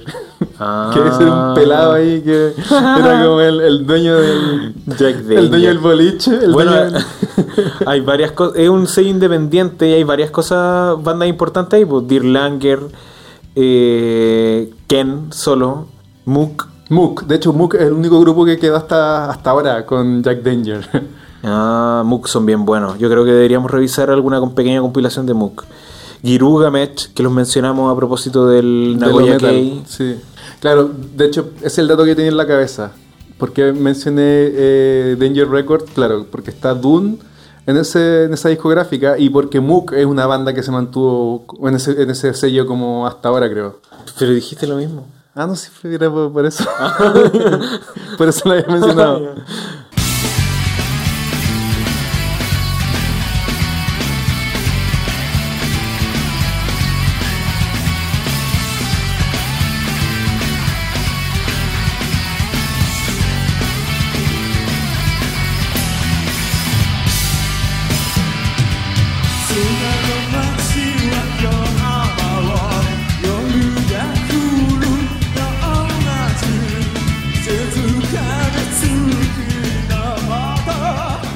Esta grabación se llama Vicious Present Because of the Night 93. Típico nombre pretencioso. de las grabaciones de cualquier cosa del Alcanciel. Y es una grabación de octubre del 93 donde agradeció de Dios de que una de esas canciones Agradecido es del de arriba. una de esas canciones es Shooting from the Sky. Y otra es Dune, que la tocan muy bacán. Que son también de las mejores del disco. Una es Asifina Dream y la otra es Dune. Que son como la- las canciones insignes del disco. Casi Sí. siempre son las que aparecen, de hecho son las que tocaban en, la- el- en el... Las que tocaron bien en el aniversario de los 20 años. Sí, aunque el eh, guitarrista quien hace una introducción que es media accidentada. No, sabes que no La es larga, pero que es como loco no sabe improvisar. No sabe improvisar. No, yo creo que sí sabe. Recordemos que está esta canción eh, My Heart Does a Dream. My Heart a Que la- siento siento que, que- que no improvisa bien la intro de Ah. My Heart Draws a Dream. No, yo creo que en, en esa canción sí sale bien la Es esa improvisación, canción, pero, no por creo que me- es buena esa canción. Es buena, no Sí. sé por qué no me gusta tanto. Yo creo que la escuché mucho.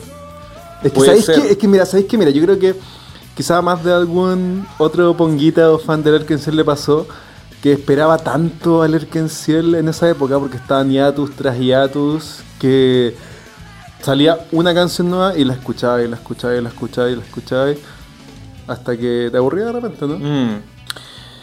Aparte igual siento que es old school, pero es como media refrito, ¿no? Eh, eh, sí, es old school y, y es una buena canción. Lo- Los, chiquillos de la Cuarta Avenida lo comentaban que My Heart eh, Draws a Dream para ellos igual fue como un regreso a, como A lo que los tenía motivados.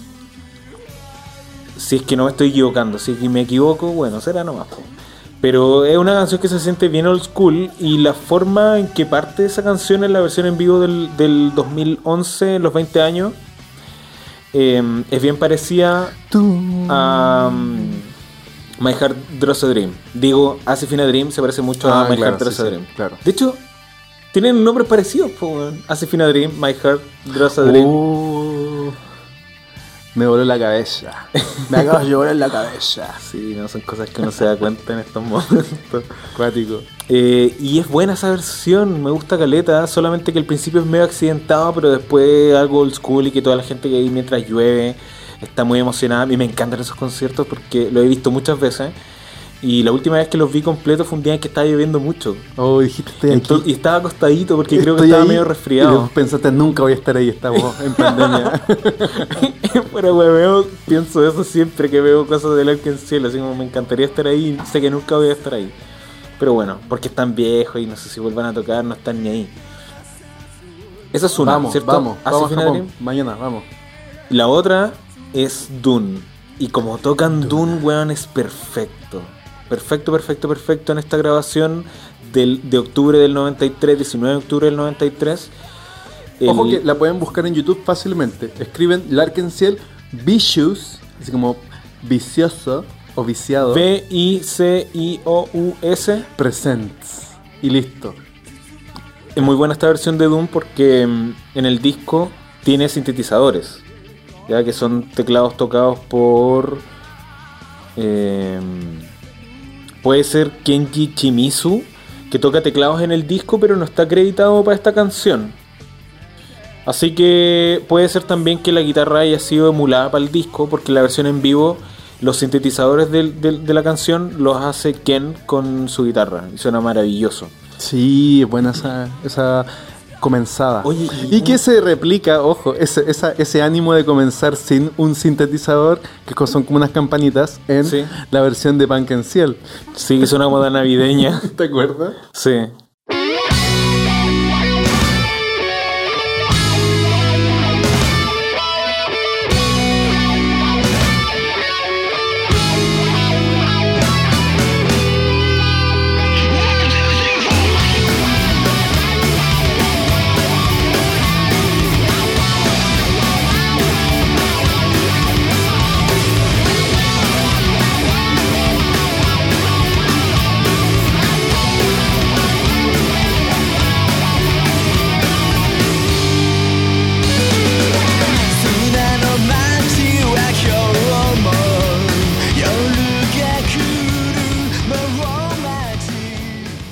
Tiene un guaguá o un filtro Sí, envolvente. se parece a Disappear de Metallica, de Misión Imposible 2.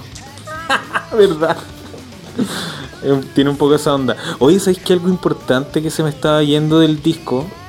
Es que el, el Doom salió el 93 en, en abril, ¿cierto? Sí, el 10 la versión de 9 canciones, el 27 la versión de 10 canciones. Ya. El 2004 sale una versión por los 10 años, Claro, ¿cierto? que es la de las sillitas. Y en esa versión de los 10 años viene la versión single de Flood, Floods of Tear, Yasuoka y Yokan. Claro. En Floods of Tears y Yasuoka la batería es de Pero. O sea, eh, tenemos Floods of Tear eh, versión Pero y versión Sakura. ¿Quién gana? Gana Yukihiro. Hagamos la comparación en los Tenemos coros. tres versiones. Versión Sakura, Yukihiro y Pero. ¿Quién gana? ¿Quién gana? Escuchemos los tres pedacitos del coro. ラ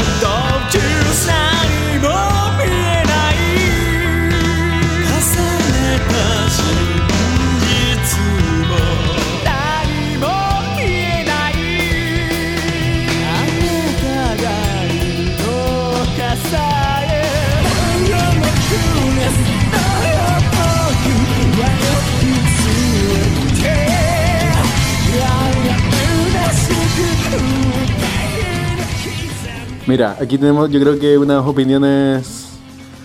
Puede que dispares. Empieza Camarada Kun. Yo creo que Sakura es muy completo. Argumenta. Argumento. Sakura tiene un manejo excepcional con los platillos. Eh, hay una cuestión eh, muy importante a la hora de tocar batería que es saber utilizar. Es bueno para la fritanga. Es buen- es buen- para la fritanga. Para la fritanga. Los platillos ahí. Es bueno para la fritanga. Hay una cosa en la batería que es muy importante y es el control de la fuerza.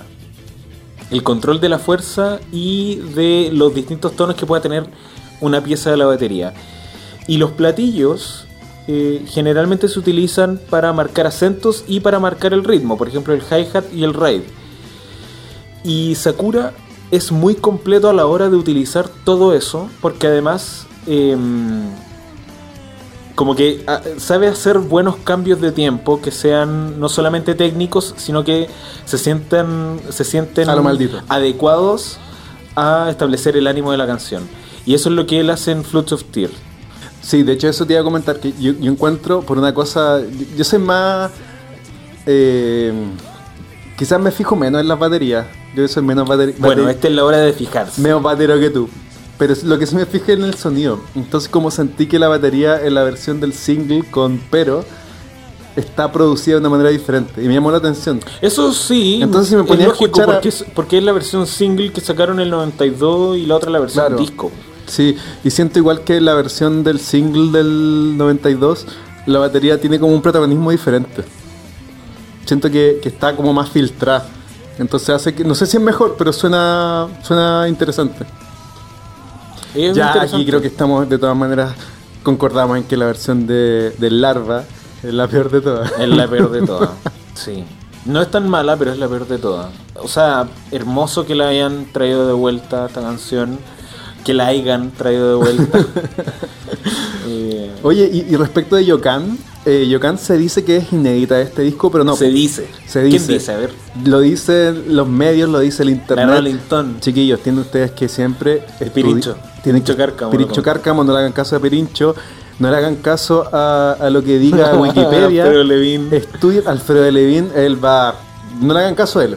¿Por qué? Háganle caso a, Ma- a Matilda A Svensson. Matilda Svensson. Matilda Svensson nos dijo, ¿saben qué chiquillos? Eh, Yokan no es inédita. Yokan apareció en el año 93, 25 de septiembre, un par de meses después del álbum, en un compilado que se llama Shock Age Special, de una, un sello por ahí chiquito que se llama Chocks.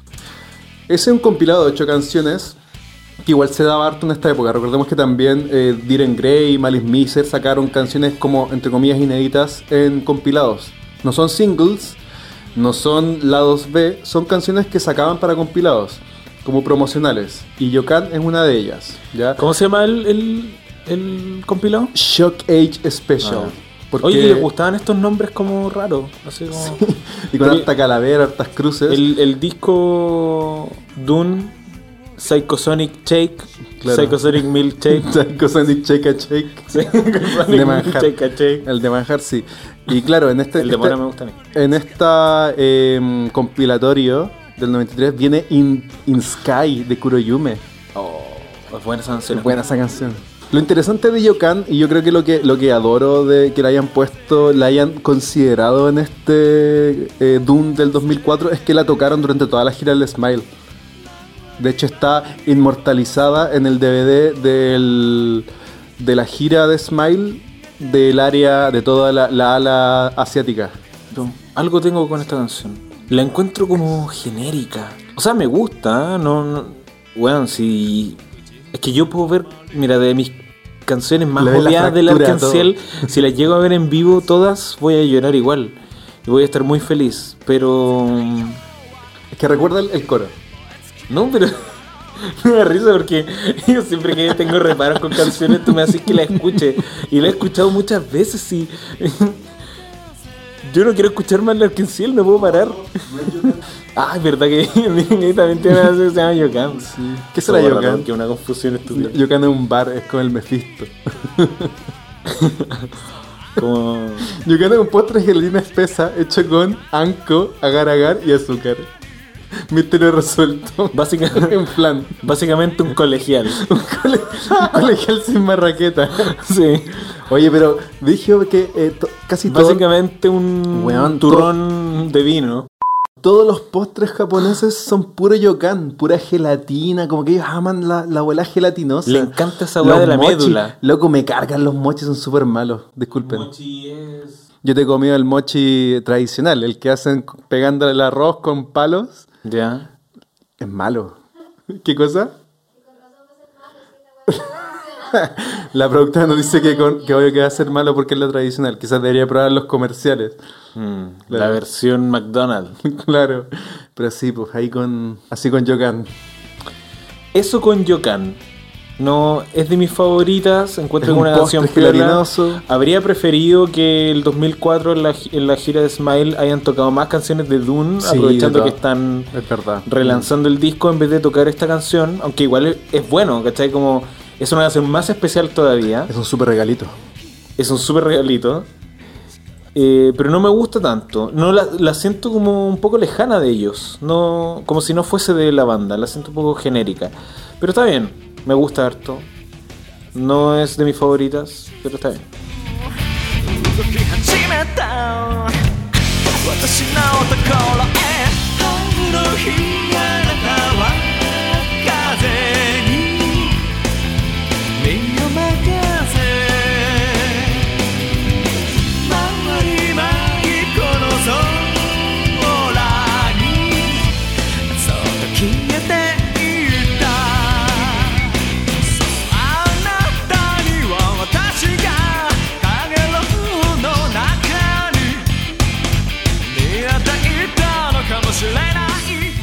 Cerrando entonces eh, con Yokan, esta primera época y haciendo un- una síntesis, eh, hay varios referentes bien importantes, ya identificamos el sonido, pero la banda empieza a consolidarse y a hacerse como más eh, consciente Big de sí deal. misma eh, con, entre, entre Dune y el año 94. O sea, en el transcurso de un año evolucionan hasta que sacar una cuestión completamente perfecta que es Tierra, que a pesar de no mi disco favorito, sí como que tienen toda, todo lo que ellos van a hacer en el futuro en este disco.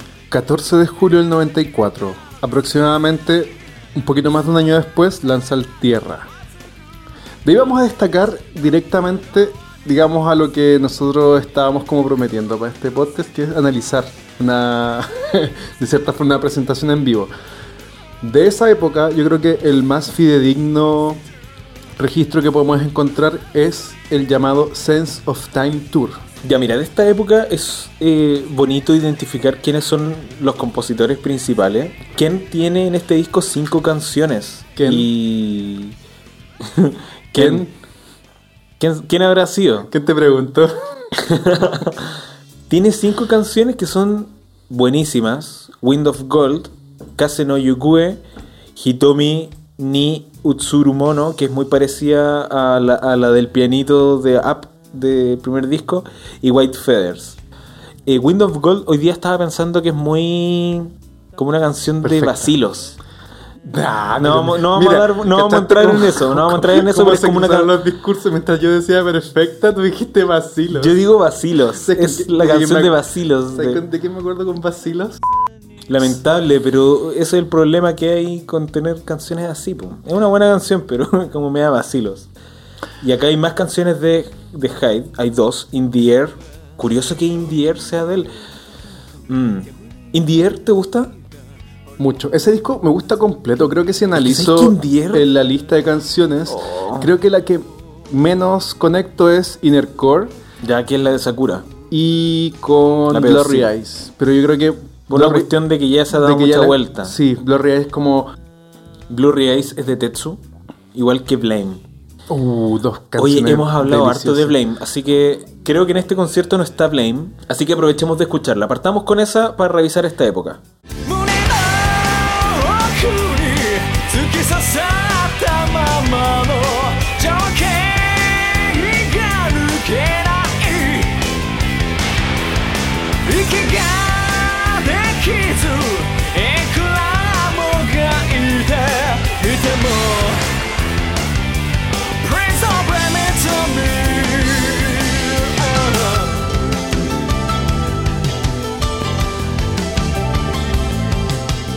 Y nosotros hemos mencionado harto esta canción, la mencionamos en el capítulo de Malice Miser de la época de Tetsu y en la época de. O sea, y en el capítulo de Luna Sí. Llegó la hora de, de comentarla a fondo Sí. cuando corresponde. Esta canción- Arkansas, 1994, Blame.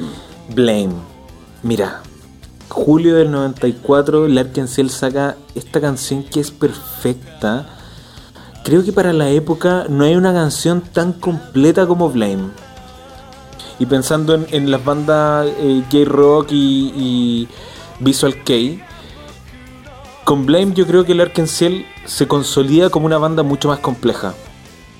Parte con una guitarra acústica maravillosa, solo con la voz de, de Hyde. Eh, esa guitarra acústica lo más seguro es que también sea la misma guitarra acústica de Tsuyoku, Tsuyoku no Yokei, que es una guitarra acústica con cuerdas de nylon. Y la voz de Hyde, un, un- a capela. no, pero es, es una perfecta canción noventera, alternativa, rock alternativo. Pero de a poquito van agregando matices. Eso es lo que más me gusta de esta canción, que va, va cada vez eh, subiendo más y más. Después entra el bajo muy firme, una batería y sintetizadores. Habíamos utilizado este concepto que es un poco ridículo encuentro, pero no encuentro otro, que es una canción muy musical. Como que va pasando, van pasando muchas cosas, ¿cierto? El piano, hay un sintetizador de fondo, hay una hay otra guitarra con modulaciones. Es como un sonido de cristal. ¿Tú cachai que en un momento Yamaha y Roland creo que también nombraron a un sonido predeterminado que era una mezcla entre piano y un chorus como un ah, ah, y le pusieron cristal. Y Ese podría ser así como el piano con la mezcla entre piano y las cuerdas y como, como, del y como una violín. campanita también. Como... Ujú. Sé que esta canción, a mí no sé por qué, a pesar de que estoy seguro que nunca la escuché en ese contexto, pero la escucho y siento que era la banda sonora que sonaba, esa canción sonaba siempre que iba a las Anime Expo. No sé por qué tengo esa idea, ese recuerdo. Eso pasa con el Arkansas. Como que Remite mucho a esa época en que... pero de una forma muy bella. Muy bella. Como que no se siente abrumadora. Ni añeja. ni añeja. Blurry Eyes, que es una canción bonita y entretenida, creo que no alcanza este nivel de, de emocionalidad ni como de belleza, ¿cachai? Porque en esta canción sí que están pasando varias cosas, ¿cachai? En Claro. Blurry Eyes quizás es una canción hecha para que sea single. Pasa eso también, hay bandas Sí. que, que hacen sus canciones para que sean single. Y, y Blame... eh, Podría ser un single. Podría ser un single, no lo es, pero pero sí es tan compleja como las canciones de Dune, pero sin ser tan progresiva, sino que se va por otro lado, por el lado como más pop. Y sabéis que entra la parte bien Dune en el coro, porque la guitarra tiene un flanger. Sí. Sí, ese, ese efecto como de avión en la guitarra. Maravillosa canción. Em, Vamos entonces No sé a- si habrá sido suficiente la justicia que le podamos hacer a esta canción. Creo que obviamente lo que vamos a hacer es recomendar que la escuchen y que la disfruten con todo. Eh, vamos viendo el, el concierto. El show que ustedes pueden encontrar como más antiguo, mejor grabado, ya además de, de estos 10 minutos que les comentamos del DVD de, eh, de Trinity, es Tour Sense of Time del 94. Ya es un especial que eh, pasaron en la TV, no sé en qué canal, no sé si en WoW, WoW, no sé si existía WoW en esa época, eh, pero lo pasaron en la TV y en la TV. lo pasaron en la televisión Lo pasaron en la japonesa. TV. Y, y consta de. Pero de paréntesis, es del 84. Ah, y entonces seguramente ya estaban ahí Es como la red allá. la red que pasa así toda la alternativa. Sí. Este, esta grabación maravillosa empieza con In the Air. Y es bacán porque se siente muy en vivo. Como que, no sé si, o sea, la producción de la canción que escuchas en esta grabación es muy diferente a la del disco igual. Sí. Eh, Hyde está completamente enchaquirado acá en este concierto. Aquí Aquí dice está. full Shakira. Full Shakira. Con un pelo maravilloso. Yo que tengo el pelo largo, puta, que me encantaría tenerlo así. Como. Ri- semirrizo. frizz. Frizz. Rizado. Es un sueño ese pelo. Yo me, lo me hago trenzas para que me quede así. Un buen bálsamo aceite de coco. Mire, Y perlas heredadas. yo que tengo el pelo largo, sé que no me sirven los bálsamos, porque me dejan el pelo más liso todavía. Yo creo que esto es hacerse la trenza, porque no creo que tenga el pelo tan bonito Sí, naturalmente. Yo creo que es de pelo tieso. ¿De pelo tieso? Yo creo que sí, de pelo pelo chuzo. tieso, pelo chuzo. Pero... Y está muy hippie con, con el Full ese Melon. vestido blanco completo con, con pulseritas. Está full Chonstadt. Em, Y en el, en el atril de los micrófonos tienen como ramas. como enredaderas. Ya. Toda la onda tierra, rústico chic. Sí. Bueno, y, y se hace harto eso como en estas bandas. O sea, me acuerdo del concierto de, para mencionar a los, a los típicos, Diren Grey en el Doom Spiro del 2014. Eh, de ahí tienen su atril de micrófono como varias ramas, cosas así tiene. Es un vanitas. En, el, en la historia del arte universal se le llama van- vanitas a los bodegones que tienen como flores secas, calaveras, que es un memento mori. Eso qué es- hermosa eh, ¿Me estáis hablando en serio? Sí, mira, en la época barroca un, eh, un motivo de pintura eran los bodegones que eran los vanitas. Los vanitas eran arreglos donde existían flores secas, calaveras, frutas, velas. Es como todo el imaginario finalmente del visual, po, que en el Qué fondo hermoso. El, el- el ánimo de eso, que es lo que trataban de representar, era como la, li- la ligereza de la vida, como Bueno. un recuerdo de que todos vamos a morir. Y me- se me hace muy bonito que lo digas a propósito de Die con Diren Grey por la canción Vanitas del Doom Spiro Espero. Claro. Oye, Vanitas, ese concepto que es- está en latín, aparte del género artístico y todo eso, es un pasaje de Eclesiastes de la Biblia. Ah, que el, el- el latinazgo es Vanitas vanitatum et omnia vanitas, que significa vanidad de vanidades, todo es vanidad. Sí, en, el- en la época barroca, como que tomaron el, el motivo de la vanidad como un reflejo de lo, de lo frágil que era como la vida humana, Sí. finalmente. La vida y la muerte como fin de los placeres mundanos. Exactamente. Es loco porque siento que el visual tiene mucho que ver como con esa idea Mm. que le hemos hablado, como el- el- la tragedia del artista y el, el tema siempre como de lo inevitable de la muerte y lo...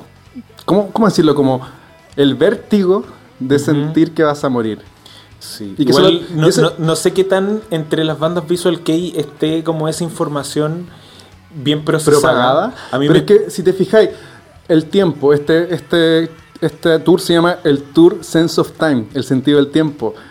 Eh, Lunacy tiene mucho que ver con el tema del tiempo. ¿Te acuerdas que en el capítulo sí. hablamos de que hablaban sobre eh, las dunas, la arena, el tiempo, como el, el motivo del reloj de arena, como algo que marca el tiempo. Entonces, como que ahí como que relacionan siempre lo vasto de la vida versus como lo frágil que es.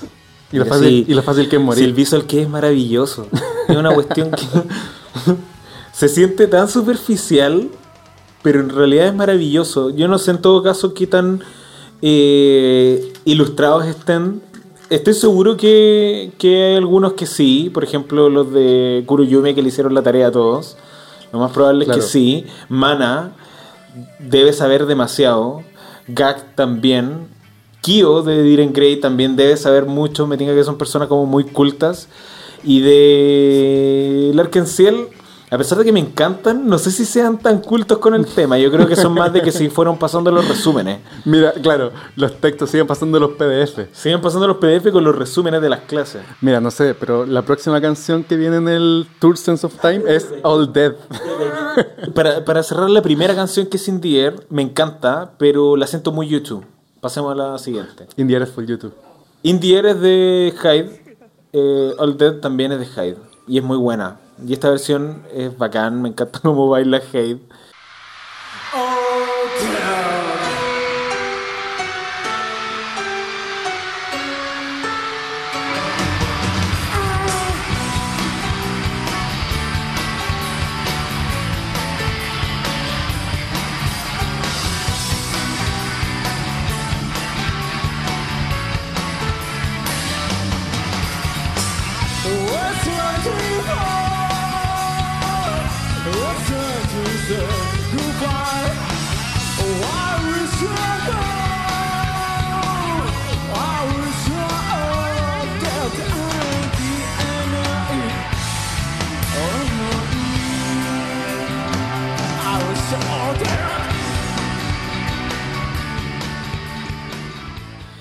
Esa guitarra que tiene Ken es muy buena. Una Steinberger. El, como los signatures de esa guitarra. Es que era- no tiene. no tienen el Clavijero. Clavijero, exactamente. Tienen toda microafinación. Lo, lo bonito de, de esa guitarra es que la trae de vuelta eh, para los 15 años. Sí, verdad. Cuando tocan I'm in Pain y, y Dune o Voice. To- es que en un día tocaron I'm in Pain y en otro día tocaron Boys. Ah, ok. Y, Ay, em, te gusta y me gusta Caleta. Sí, me gusta harto. Ese piano con el que empieza. Generalmente no me gusta cuando cantan mucho en inglés. Pero es una canción que me gusta harto. Eh, se siente más ruda que las anteriores igual.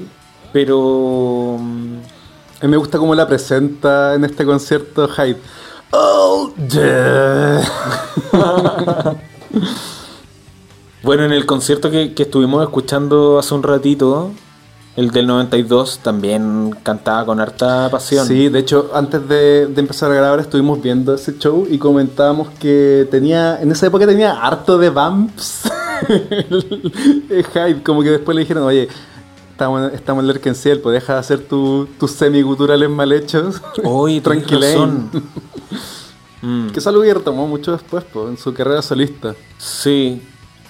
Sí, esos como guturales medio extraños que hace.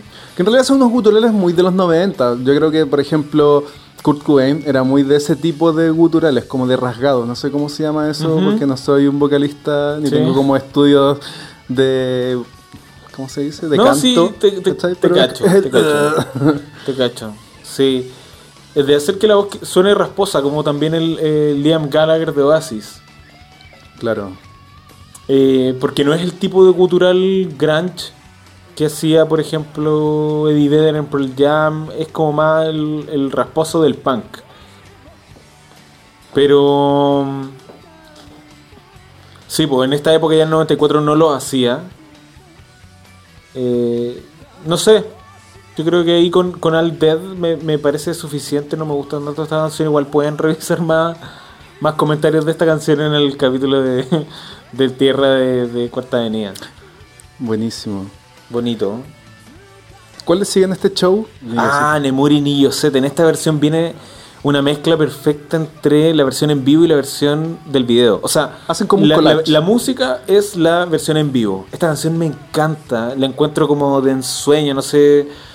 Es muy bella y el video encuentro que además se ven preciosos.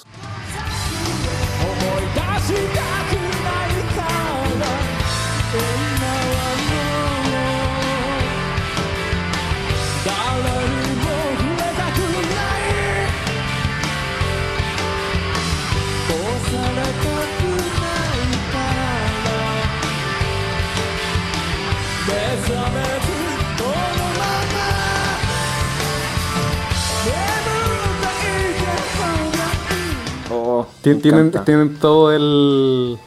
Como la vaselina en el lente. Sí, Esa de piel de porcelana. sí. Efecto piel de porcelana. Tienen la catarata. el lente con catarata. No, y Hyde se ve muy bien ahí.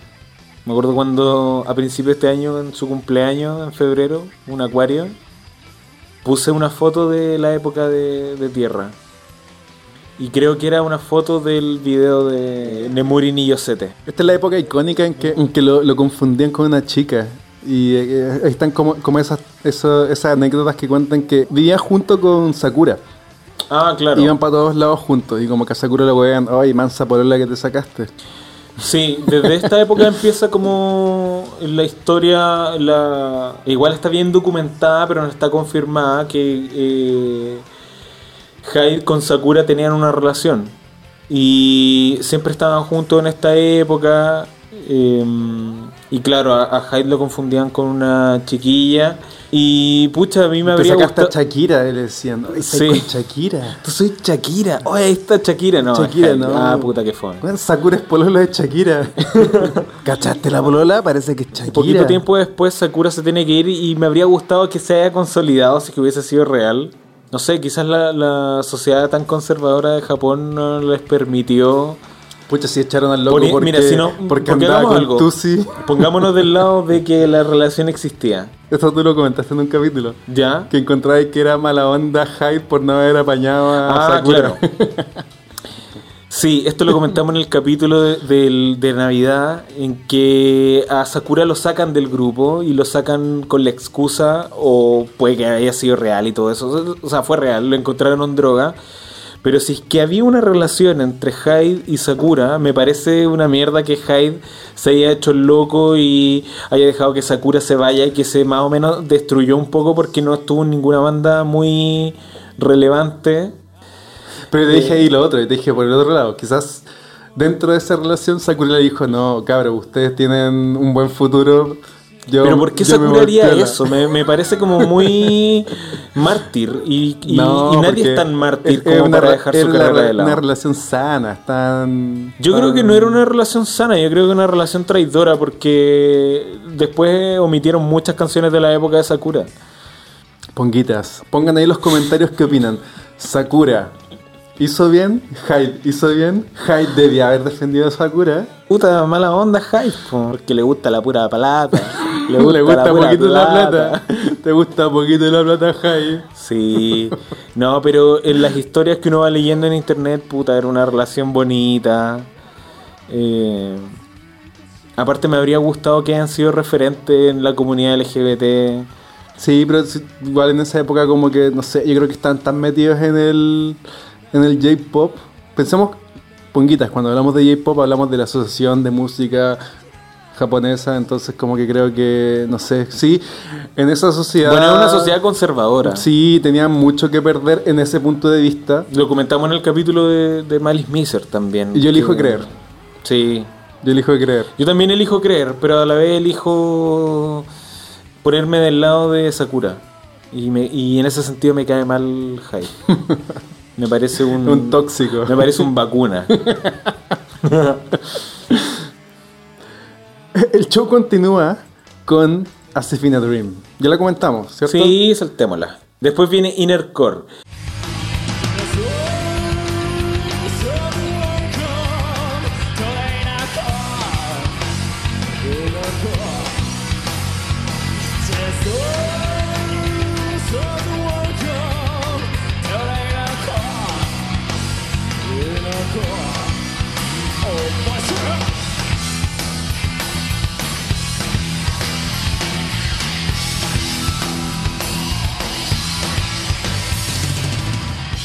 Ya mira, entre los años en que estuvo Sakura y los años que lleva Yukihiro, Yukihiro ha sido mucho más aporte que Sakura. Sakura ha aportado puras canciones malas. No, pero mira, Inner Core es pésima, hombre. mira, yo digo... Hombre. Yo, yo soy, yo soy de los que piensa... Porque hay un antecedente, pues dicen que, que Good Morning Hyde es de Sakura, pero tú me dices que está acreditada a todos. Yo tenía ese antecedente. Good Morning Hyde de... Que era una canción que le había escrito del, Sakura. del disco de a- Adeveras.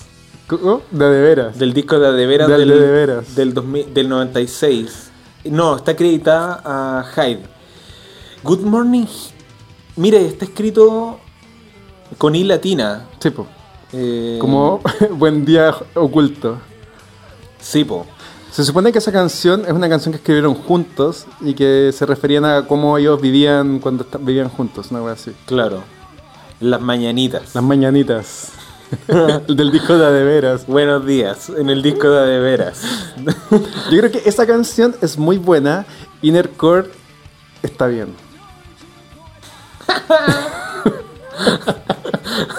Está bien.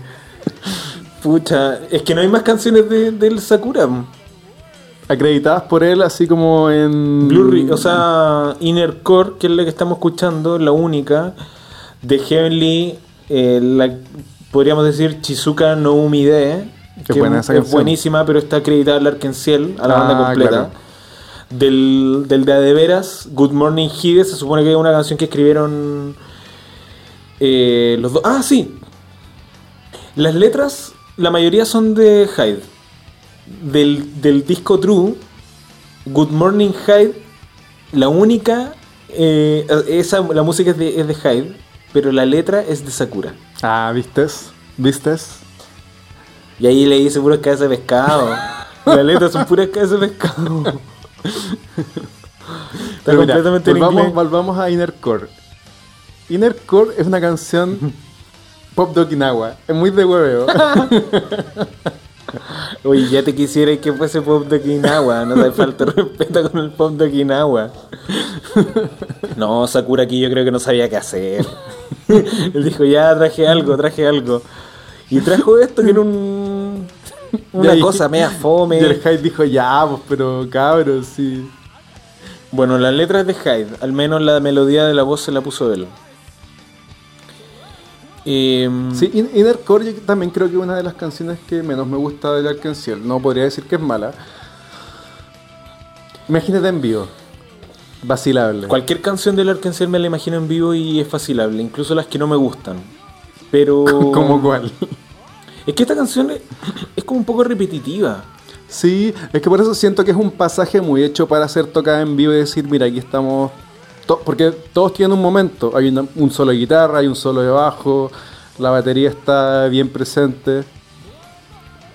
Entonces como una canción pasaje, así como bien, Sí. bien de show en vivo.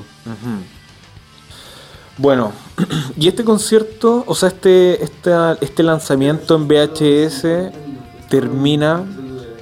¿Mm? Es un especial de TV. Un especial de TV, ah, ya.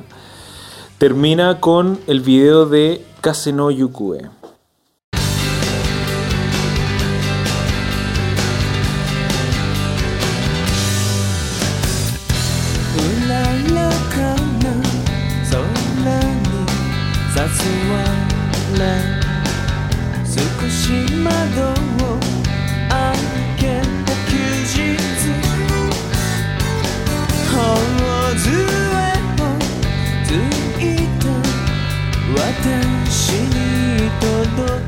Con eso terminamos también la primera época y esta canción, mm, no sé si dije mi favorita de esta época, a pesar de que dije que, que Blame era la canción más quizás completa del grupo en esta época, esta es mi favorita de, de la época. Ah, ya yo pensé que le iba a tirar para abajo.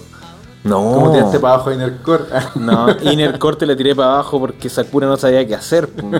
Te entregó 5 minutos 31. Sakura estaba con el paradiddle. Estaba con el puro paradiddle y le dijeron sácate un tema, para con el paradiddle, termina con esa weá y sácate un tema. Entregó uno. Y luego dijo, no, entregó, que estoy aquí con los tamas, recién se lo habían traído. Los- no, no este quizás entregó más canciones y le dijeron no, compadre, sabéis que para la casa. Pero Kase no Yukue, que es de Ken, puta, esta canción, igual que Blame, tiene todo lo que Larkin haría mejor durante toda su carrera hasta hoy. Em, que ya cumplen 30 años y una de las últimas canciones que sacaron fue Wind Flap, que Uf. creo que reviven también como ese espíritu más creativo. Pero en esta em, se tiran con todo. O sea, un riff al principio me recuerda mucho también a lo que volverían a hacer con, en Kiss, con canciones como Alone in, eh, Alone en la Vida. Em, una cuestión melancólica, con hartos matices. La voz de Hyde está perfecta, como lo- la- las- las distintas dimensiones de emoción a la que llega. Puta, Tiene buenos puentes. Increíble, buenísimos. Buen buenísimos, coro, buen puente, buen verso. Cuando una canción tiene un coro bueno, un puente bueno, pero tiene un... Perdón, ¿cómo dije? Cuando una canción tiene un buen verso, un buen coro, pero además buenos puentes que te sacan así como de- de- del, del desarrollo más tradicional, es cuando tiene una buena canción. Y esta canción tiene todos esos elementos. Bueno, y lo diferencia harto de las bandas de la época. Hay una parte del video donde, donde Ken sale en un burrito y le pega en el culito para que avance. Muy tierno, como que es imposible que él pueda hacer un arre, arre. Le hace así, pip, pip. Le pega un palmazo al burrito. No, una gran canción. em, bueno, igual. Y un gran cierre para este capítulo sobre el Arcángel, Sí, ¿no? pero, Porque- pero quiero mencionar al- algo más aparte de. Mira, y Hyde se ve hermoso. Y le da un beso a la, a la duna. Ay, Ellos están pegados con el- la primera época. Yo creo que ellos sentían que no habían cerrado su época indies y querían como... Y, fue, como- y ese beso fue como darle un beso en un empolvado, quedó todo ahogado. y con los mocos con tierra. Ni siquiera es una duna, es tierra, así como... Mire, que- y el pelo ensuciándose. Oye, busquen el video de Casa no Yukue que estamos comentando, está bien bueno. está vacilón. Oye, el- este concierto nos equivocamos, mencionamos que terminamos. No, El, show termina con White Feathers. El- esta cuestión de la tele. Esta cuestión de la tele termina Esta con cosa de la tele. White of Feathers. White of Feathers. Que ya, la ya la comentamos harto. La comentamos, de hecho, en el capítulo de Navidad. Navidad. donde comentamos me- que era sobre un pollo de plumas blancas. Sí, yo creo que no hay más que decir de esta canción porque hemos hablado harto de Es ella. una Una, buena gran canción. Una de gran Ken canción. también. Bueno, y con eso vamos terminando este comentario por los 30 años del Arkenciel. Eh, Un capítulo relajado, relajadito, improvisadito. tomando mi té oolong de, de durazno, Yo estoy aquí con, con una limonada albahaca, una limonada albahaca. con pisco. Está fuerte, sí. Me quema el huerguero este oolong. me quema el gorguero tan- tal como me quema de lo bueno que son estas canciones, ¿no? Sí. Larkensel, yo creo que esto es como un buen, una buena introducción a lo que después harían, porque siento que después de Tierra, el Larkensiel comienza a ser Larkensiel. Puede ser. Yo, no, puede El que- Arkenciel puro y duro. Sí, es que igual yo creo que me, me retracto. Yo creo que Heavenly es otro, otra onda. Y Es que recién onda. el que sigue, el de de veras, El de ahí de sí que veras. empieza el Arkenciel tal como lo conocemos. Así que yo creo que Y si paramos de tontera y nos quedamos con que el Arkenciel parte con el primer disco nomás. si dice parte cuando sacan el primer disco nomás. ¿O no? sí, es verdad. parte con el primer disco y evolucionan. Son 30 años del Arkenciel, es harto tiempo. Mira, si tuviese que elegir grupos para ver, un grupo de J-Rock y J-Pop, ¿sería el Arkenciel? Como pensando en todo esto que hemos hablado, si nos dicen ya, elige así como para reducirlo al mínimo. Diren Gray, Bisexual. Mali Miser, eh, Larkenciel, Bisexual, Kuroyume. ¿Te quedarías con Larkenciel? Yo me quedaría con Larkenciel. Porque, mm, mira, me pasa algo con estos chiquillos que es que me dan como mucha paz. Sí, yo creo que Larkensiel lejos es mi banda número uno que preferiría ver lejos de Yo la igual. música japonesa. Yo igual.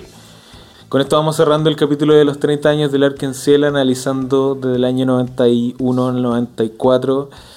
Eh, reflexionando la carrera de este maravilloso grupo, recordando de dónde vinieron. De hecho, dándonos sorpresas. Yo, por ejemplo, nunca había escuchado Nostalgia.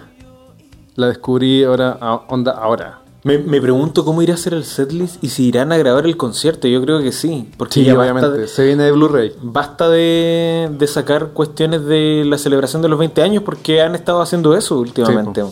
Sacando puras cosas de los 20 años, que fue una gira maravillosa. En ese momento estaba como en llamas el tema de, de poner tu país, poner tu canción favorita. Sí. Entonces habría sido maravilloso ver al Arkenciel en esa gira de los 20 años donde estaban todos en su mejor momento. Creo yo, como que a pesar de que están sacando el último disco que han sacado hasta ahora, Hyde cantaba perfecto, disco. estaban todos funcionando bien, todos cantando, o sea, Tetsu cantando bien, sin problemillas. ¿Cachai? Como que la banda está en mejor momento, tocando canciones del primer disco. Como que podría haber sido un concierto maravilloso, aparte del concierto especial, de Madison Square Garden. Es muy bueno, es buenísimo. Y Con un setlist muy especial porque tocaron como canciones eh, no replicando la gira asiática, sino que fue como un setlist especial para esa la, del- Ujú. del- de la gira. Sí. Entonces, Así que eso. Con esto cerramos nuestro especial primeros años del Arkenciel. Esperamos seguir retomando, ya que hemos, hemos hecho como un recorrido bastante desordenado del Arkenciel, pero porque como que... se- Tenemos una relación súper relajada con el sí, tenemos una relación que- relajada, una relación de muchos años, siendo como nuestro primer grupo J-Rock que nos encanta. Entonces ahí, claro, los remitimos de, de nuevo, como si quieren escuchar formalmente unos buenos podcasts sobre los discos del Arkenciel, tienen a la cuarta avenida. Así es. Porque íbamos a estar peluceando, revisando sus cosas en vivo y también comentando siempre alguno que otro dato especial. Entonces, nos vemos hasta la próxima. Cuídense mucho. Chaito. Bye bye.